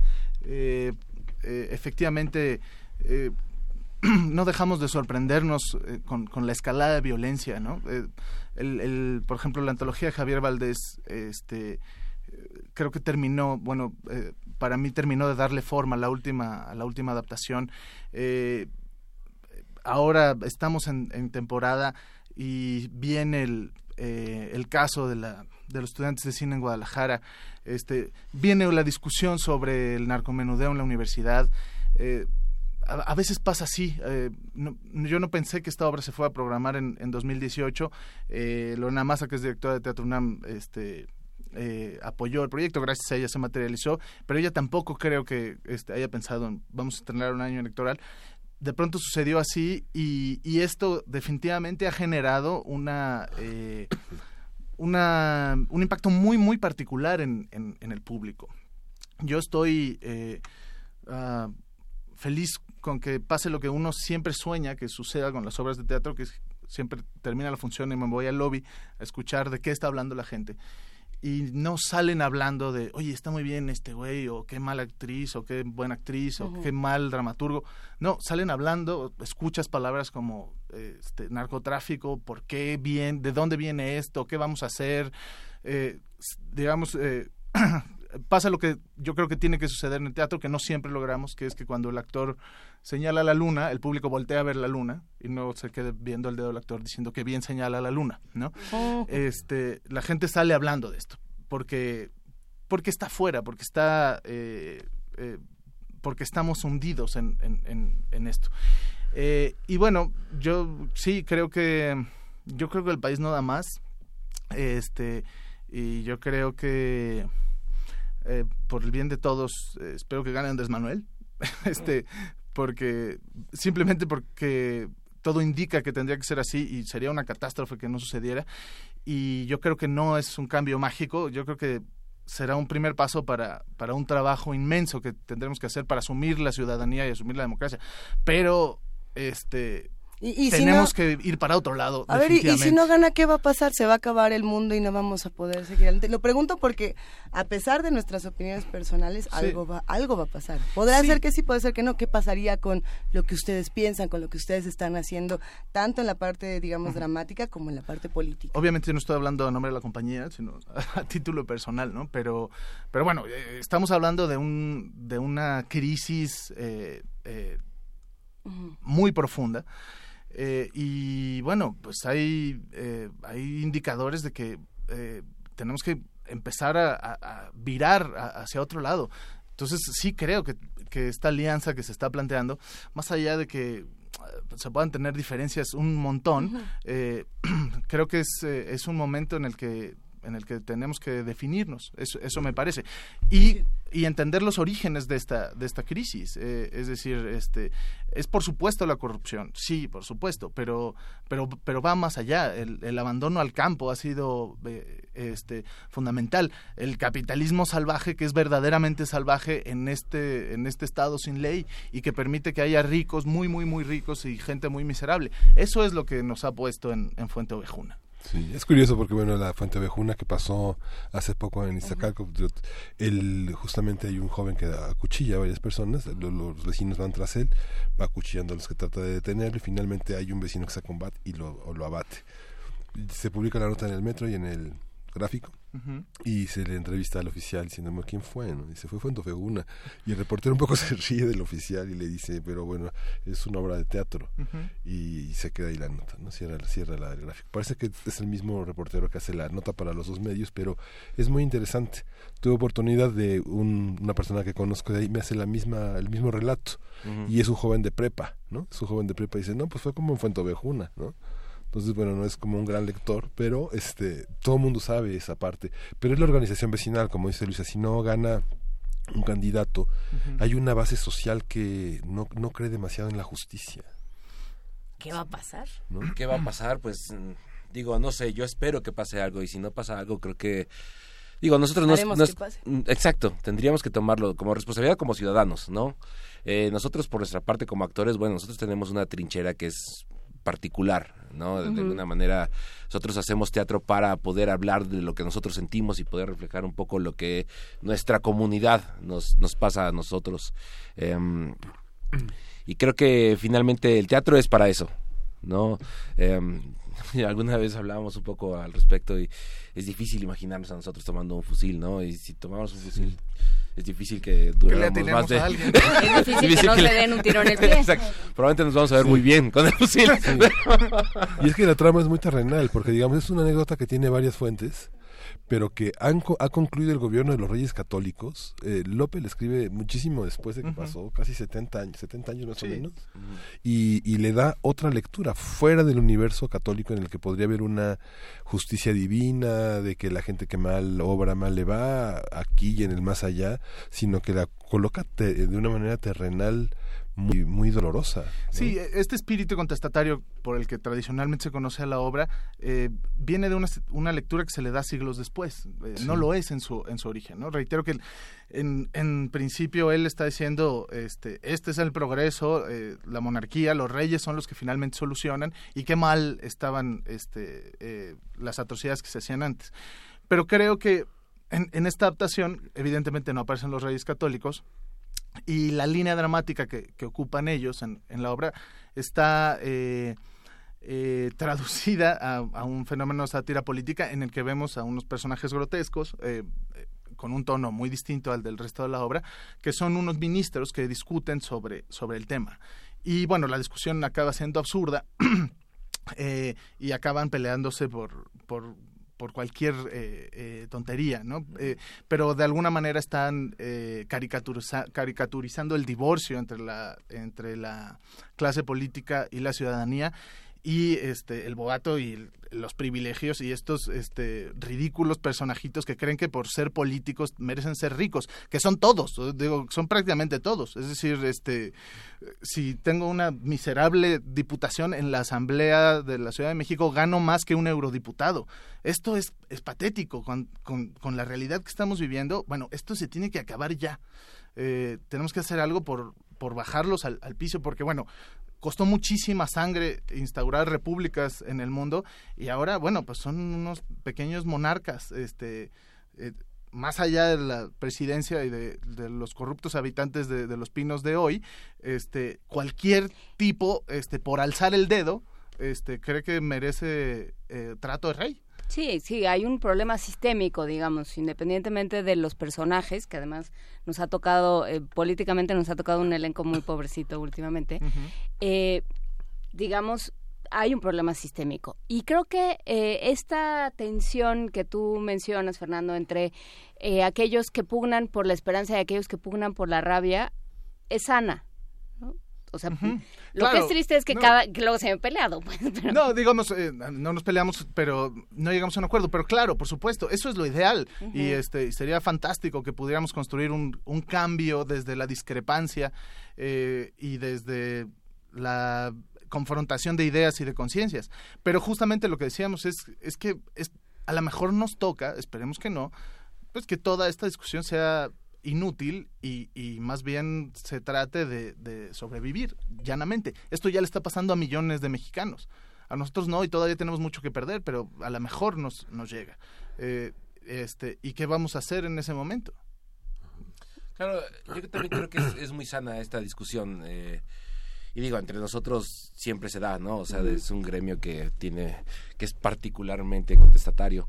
Eh, pero también creo que hay que tomar una cierta acción ¿no? Pero... Sí, hay que tomar una cierta acción no es decir porque si no todo esto se queda en estos pequeños mundos que tenemos cada quien en su Facebook y este y como que uno se siente aliviado simplemente de, de poner ahí su opinión y, y, y ya no y de alguna manera tienes que accionar de alguna manera no sé bien exactamente cuál es, ¿no? Es decir, probablemente es cambiar tú como ciudadano y, y tú este luchar por tus propios derechos y tratar de luchar por el de alguien más, pero sí también creo que tenemos que pasar de la discusión electrónica a algunos hechos más. No, y, y Fernando apunta muy bien, ¿no? con mucha conciencia, de que es un gremio subvencionado.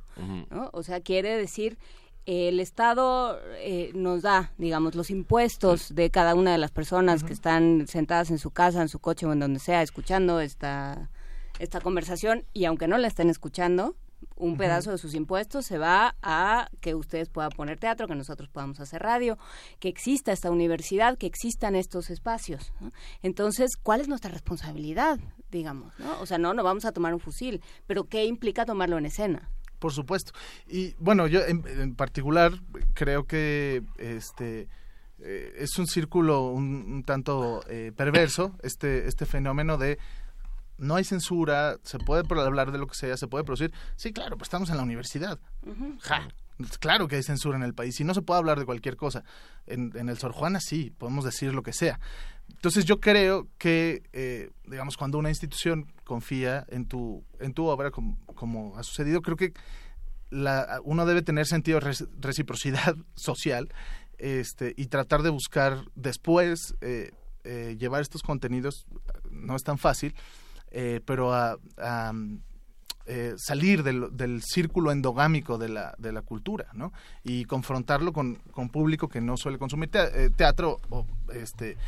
que suele consumir otro tipo de teatro o que suele consumir eh, otro tipo de teatro, pero y, aún así la inmensa mayoría de los mexicanos no este no no tiene acceso al teatro.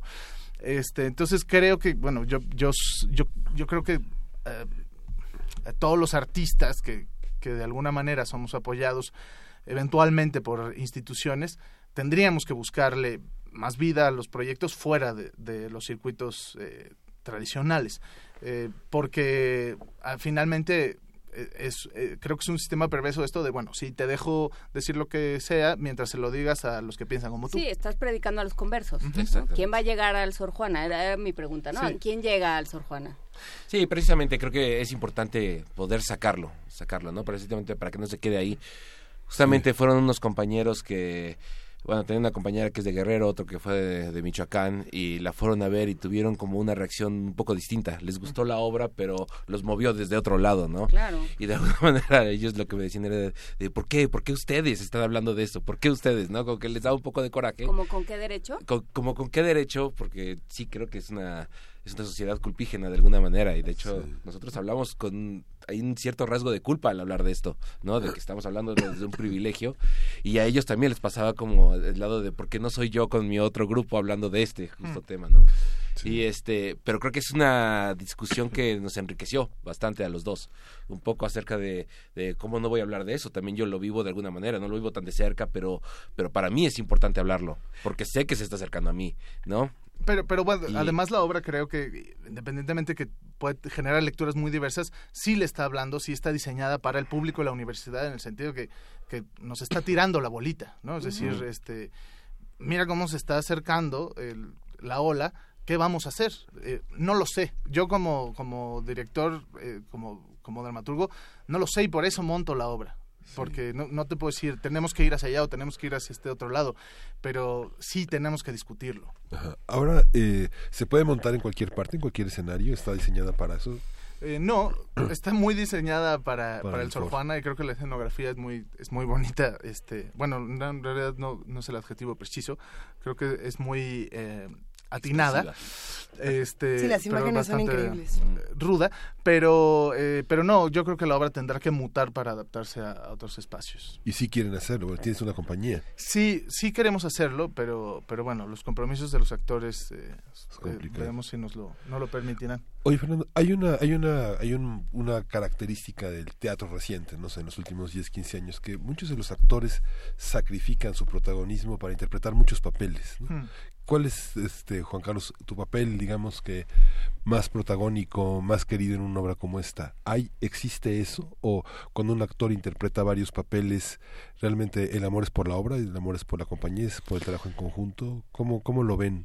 Eh, sí, yo en realidad lo que me gusta es actuar y creo que cuando el vehículo está bien diseñado, eh, lo importante es contar la historia. Entonces, claro, siempre es padre tener un protagónico. Cuando me ha tocado tener un protagónico, pues, la dinámica cambia. De alguna manera tú eres cabeza del elenco y, y, llevas una línea un poco más clara. Y cuando haces personajes este, secundarios, lo que vas haciendo es apoyando el discurso. Vas apoyando el discurso y vas apoyando, digamos, a tus compañeros eh, protagónicos. Pero creo que son dos placeres distintos, ¿eh? Y que los dos se viven igual. O sea, se viven con la misma intensidad. O sea, es decir, ese es pues es tu trabajo, pues. Sí. Entonces creo que lo que siempre tratas de beneficiar es el discurso que estás tratando de llevar. Bueno, ya despertaron. Ustedes una, una masa inquieta y, por supuesto, ¿Ah, sí? muy contestataria en redes sociales, lo cual se agradece. La comunidad del otro lado está interesada en asistir, está en, interesada en discutir, en debatir muchas de las cosas que se han dicho en esa mesa, lo cual está muy bien. Eh, qué bueno, justamente, que al hablar de estos temas se despierten eh, muchísimos comentarios.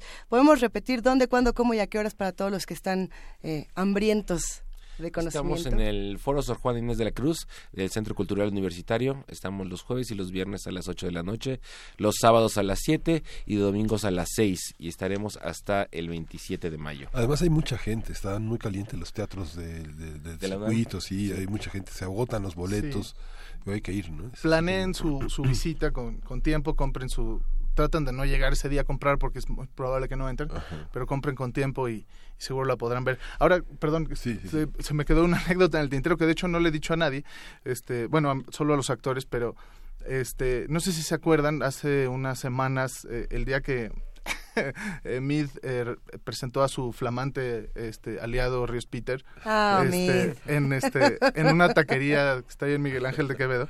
Sí, fue- Qué bueno que además ya vimos que le ayudó muchísimo en las encuestas, pero bueno, es otro tema. El día que presentó este al- en la taquería a Ríos Peter, eh, estaban cenando y una mesa les empezó a gritar.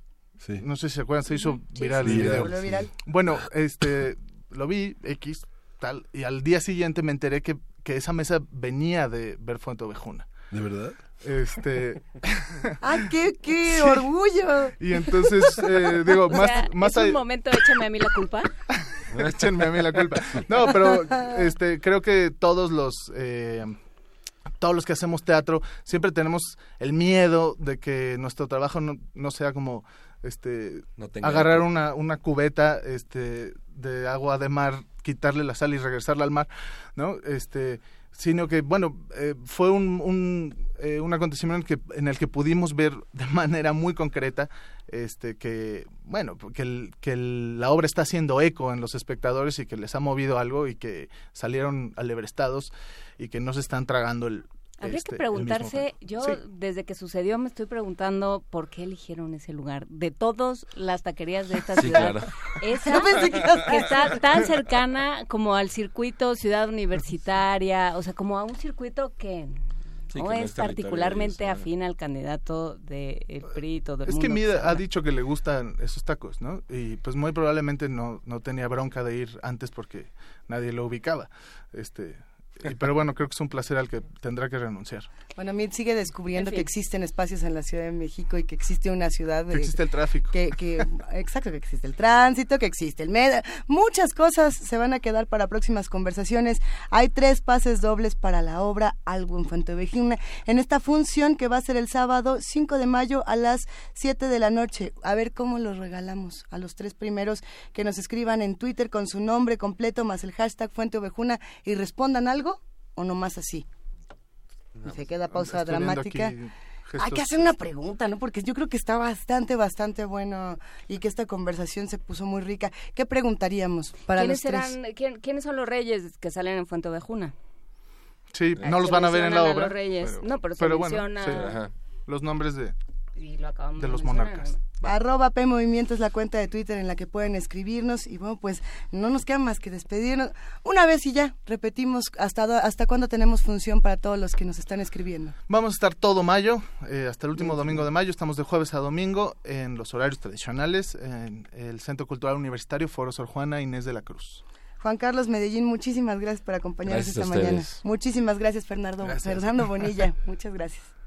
¿Con qué Gracias, Luisa? Inés, Miguel Ángel. Muchas gracias a ustedes. Y Ah, una vamos a escuchar. complacencia para ti. Una complacencia para mí, humo, de jarabe de palo. ¡Ay, velo! ¿Eh? ¡Ay, velo! cero, que el tiempo es humo, que el tiempo es incierto. Ahora que ya no me creo que la vida sea un sueño. Ahora que solo el ahora es lo único que tengo.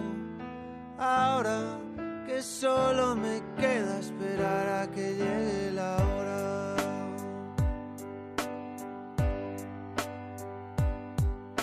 Ahora que cada suspiro es un soplo de vida robada a la muerte. Ahora que solo respiro porque así podré volver a verte.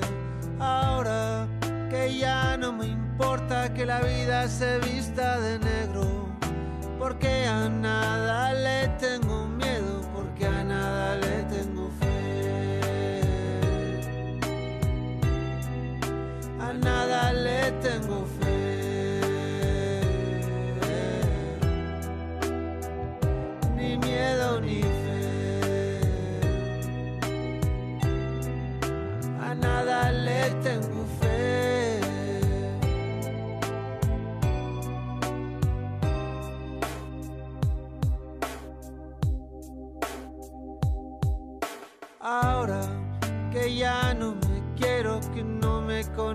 que me abandoné. Abrázame, mi amor, te lo ruego, abrázame fuerte por última vez. Ahora que ya nada espero, ni siento, ni anhelo, ni nada me sé. Abrázame fuerte, amor, te lo ruego, por si está fuera la última vez. Ahora que solo el ahora es lo único que tengo. Ahora solo me queda esperar a que llegue la hora. Ahora que ya no me importa que la vida se vista de negro, porque a nada le tengo miedo, porque a nada le tengo fe. A nada le tengo fe.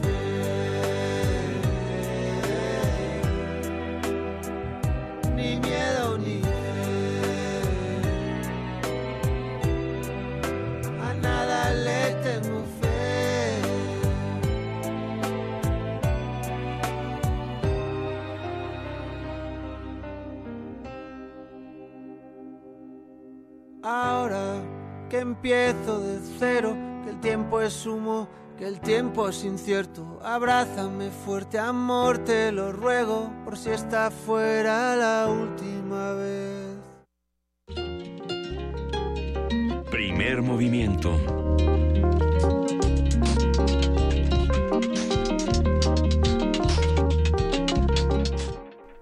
Aprovechando que estás aquí junto, ven Luisa, ven. No, dejándome, me quiere a morder con el pez. nariz. Ven, ven.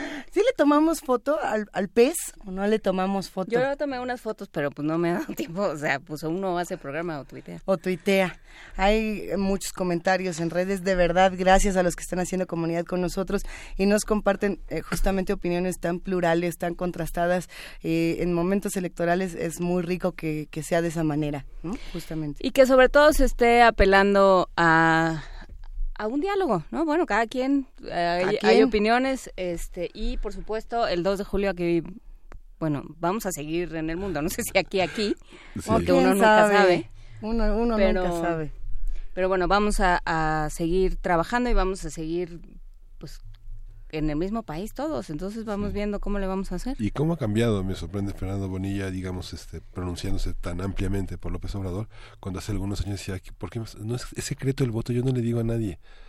Hay que comprometerse con las posturas, ¿no? No significa, no significa ser parcial. Comprometerse con las no posturas. es ser parcial.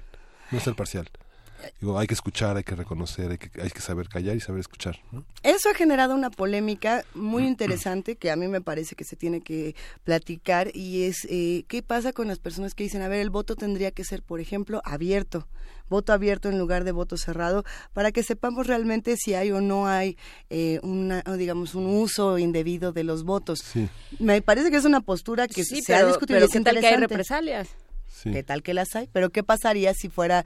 Es lo que se discute. Yo no estoy diciendo que sea mi postura, ni mucho menos. Yo lo que planteo nada más era eh, esta discusión que decía, si el voto fuera obligatorio y si fuera abierto, otra cosa sería porque no habría ni represión, ni habría Sí. ni o sea, consecuencia, porque pues todos sabríamos por quién votó todo el mundo. Nuestra obligación. Es muy difícil. A mí me parece que es muy difícil. No Sí. creo que haya una manera de hacerlo. Es como esta otra discusión que decían, es que los procesos electorales no los pueden llevar a cabo los humanos, entre comillas. Entonces necesitamos una gran máquina que haga todo el conteo para que no haya fraude. Y Florida, y los rusos, y todos los problemas Y la de persona hackeo. que tiene que poner clic, así de sencillo, con que haya una persona que prenda una computadora, ya hay intercambio humano y hay posibilidad de hackear. Y nuestro compromiso es con la diversidad, con la pluralidad, saber escuchar, de, de- de dejar hablar, este, eh, no, no ser unos inquisidores ni unos jueces, ¿no? sino saber escuchar. Ay, pero si no somos programa de la noche con Andrés Manuel López Obrador.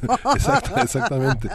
Hay que saber escuchar. Yo creo que el, compromiso que tenemos nosotros como comunicadores con la pluralidad es algo que debemos de defender, ¿no? Comprometerse es, es eso, el nuestro es eso. Los de nuestros entrevistados y los artistas y los es, es comprometerse, decir quiénes son, ¿Los las comunicadores máscaras. tendrían que pronunciarse? No, yo creo que la diversidad, es, nuestro compromiso es con la diversidad, con la pluralidad, ¿no? Yo creo que ser un partidista creo que no es una buena idea para un comunicador, ¿no? porque esa era la otra gran controversia que se abrió justamente con esta charla que, se- que se vio ayer en Televisa con Andrés Manuel López Obrador, que decían es que muchos de los que están siendo entrevistados, o digo, entrevistadores de los que están en los distintos medios, abiertamente se han pronunciado en contra de los candidatos o a favor de los candidatos, y eso no nos está permitiendo tener debates imparciales. Eh, ¿Será o no será? Y, y qué tanto los comunicadores podemos o no podemos poner nuestras propias opiniones en, en lo que pasa. Análisis, argumentos, pruebas, información. documentos, Yo información. creo que eh, yo creo que la imparcialidad es la imparcialidad igual que la objetividad Sí. son cosas Sí. muy jabonosas y difusas. Pero nos vamos a música. Jabonosas. Frida Saldívar ya no sé en dónde anda. Ya está, Ya con un pie, con un pie en a el Hell and. Heaven. ¡No! Ah, que ya nos vaya. Que ya no hablemos del Hell and. Heaven, que ya no, mejor nos vamos para allá. No, hay mucho que seguir El platicando. Festival de Kenas. Vámonos al Festival de Quenas. Bueno, vamos. ¿Dónde es? Ahí te veo, ¿eh? Te digo el lunes, ahí te veo. Ahí te veo. Ahorita te veo A ver, afuera. ya, Miguel. los dos. Nos vamos con Caus Cos de Cos. Silvio Rodríguez que pide Jorge R. Gasca.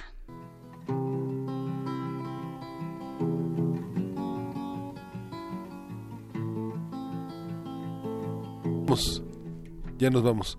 Gracias Juana Inés de esa.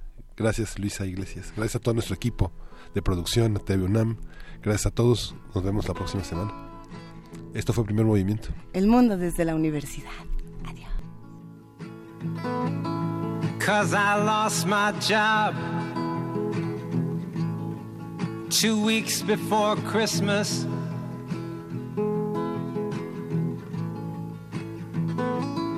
And I talked to Jesus at the sewer.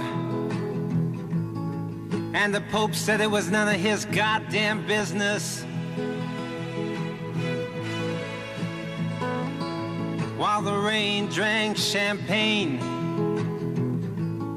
My Estonian archangel came and got me wasted. Cause the sweetest kiss I ever got is the one I've never tasted. Oh, but they'll take their bonus pay. to Molly McDonald. Neon lady, beauty's that which obeys, is bought or borrowed.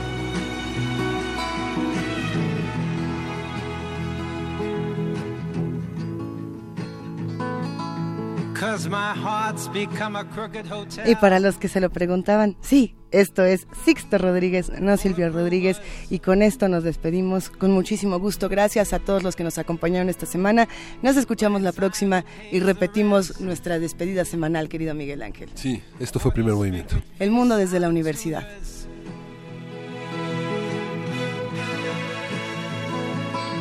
And I make 16 solid half hour friendships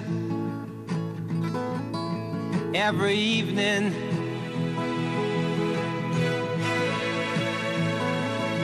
Cause your queen of hearts, who's half a stone and likes to laugh alone, is always threatening you with leaving. Oh, but they'll play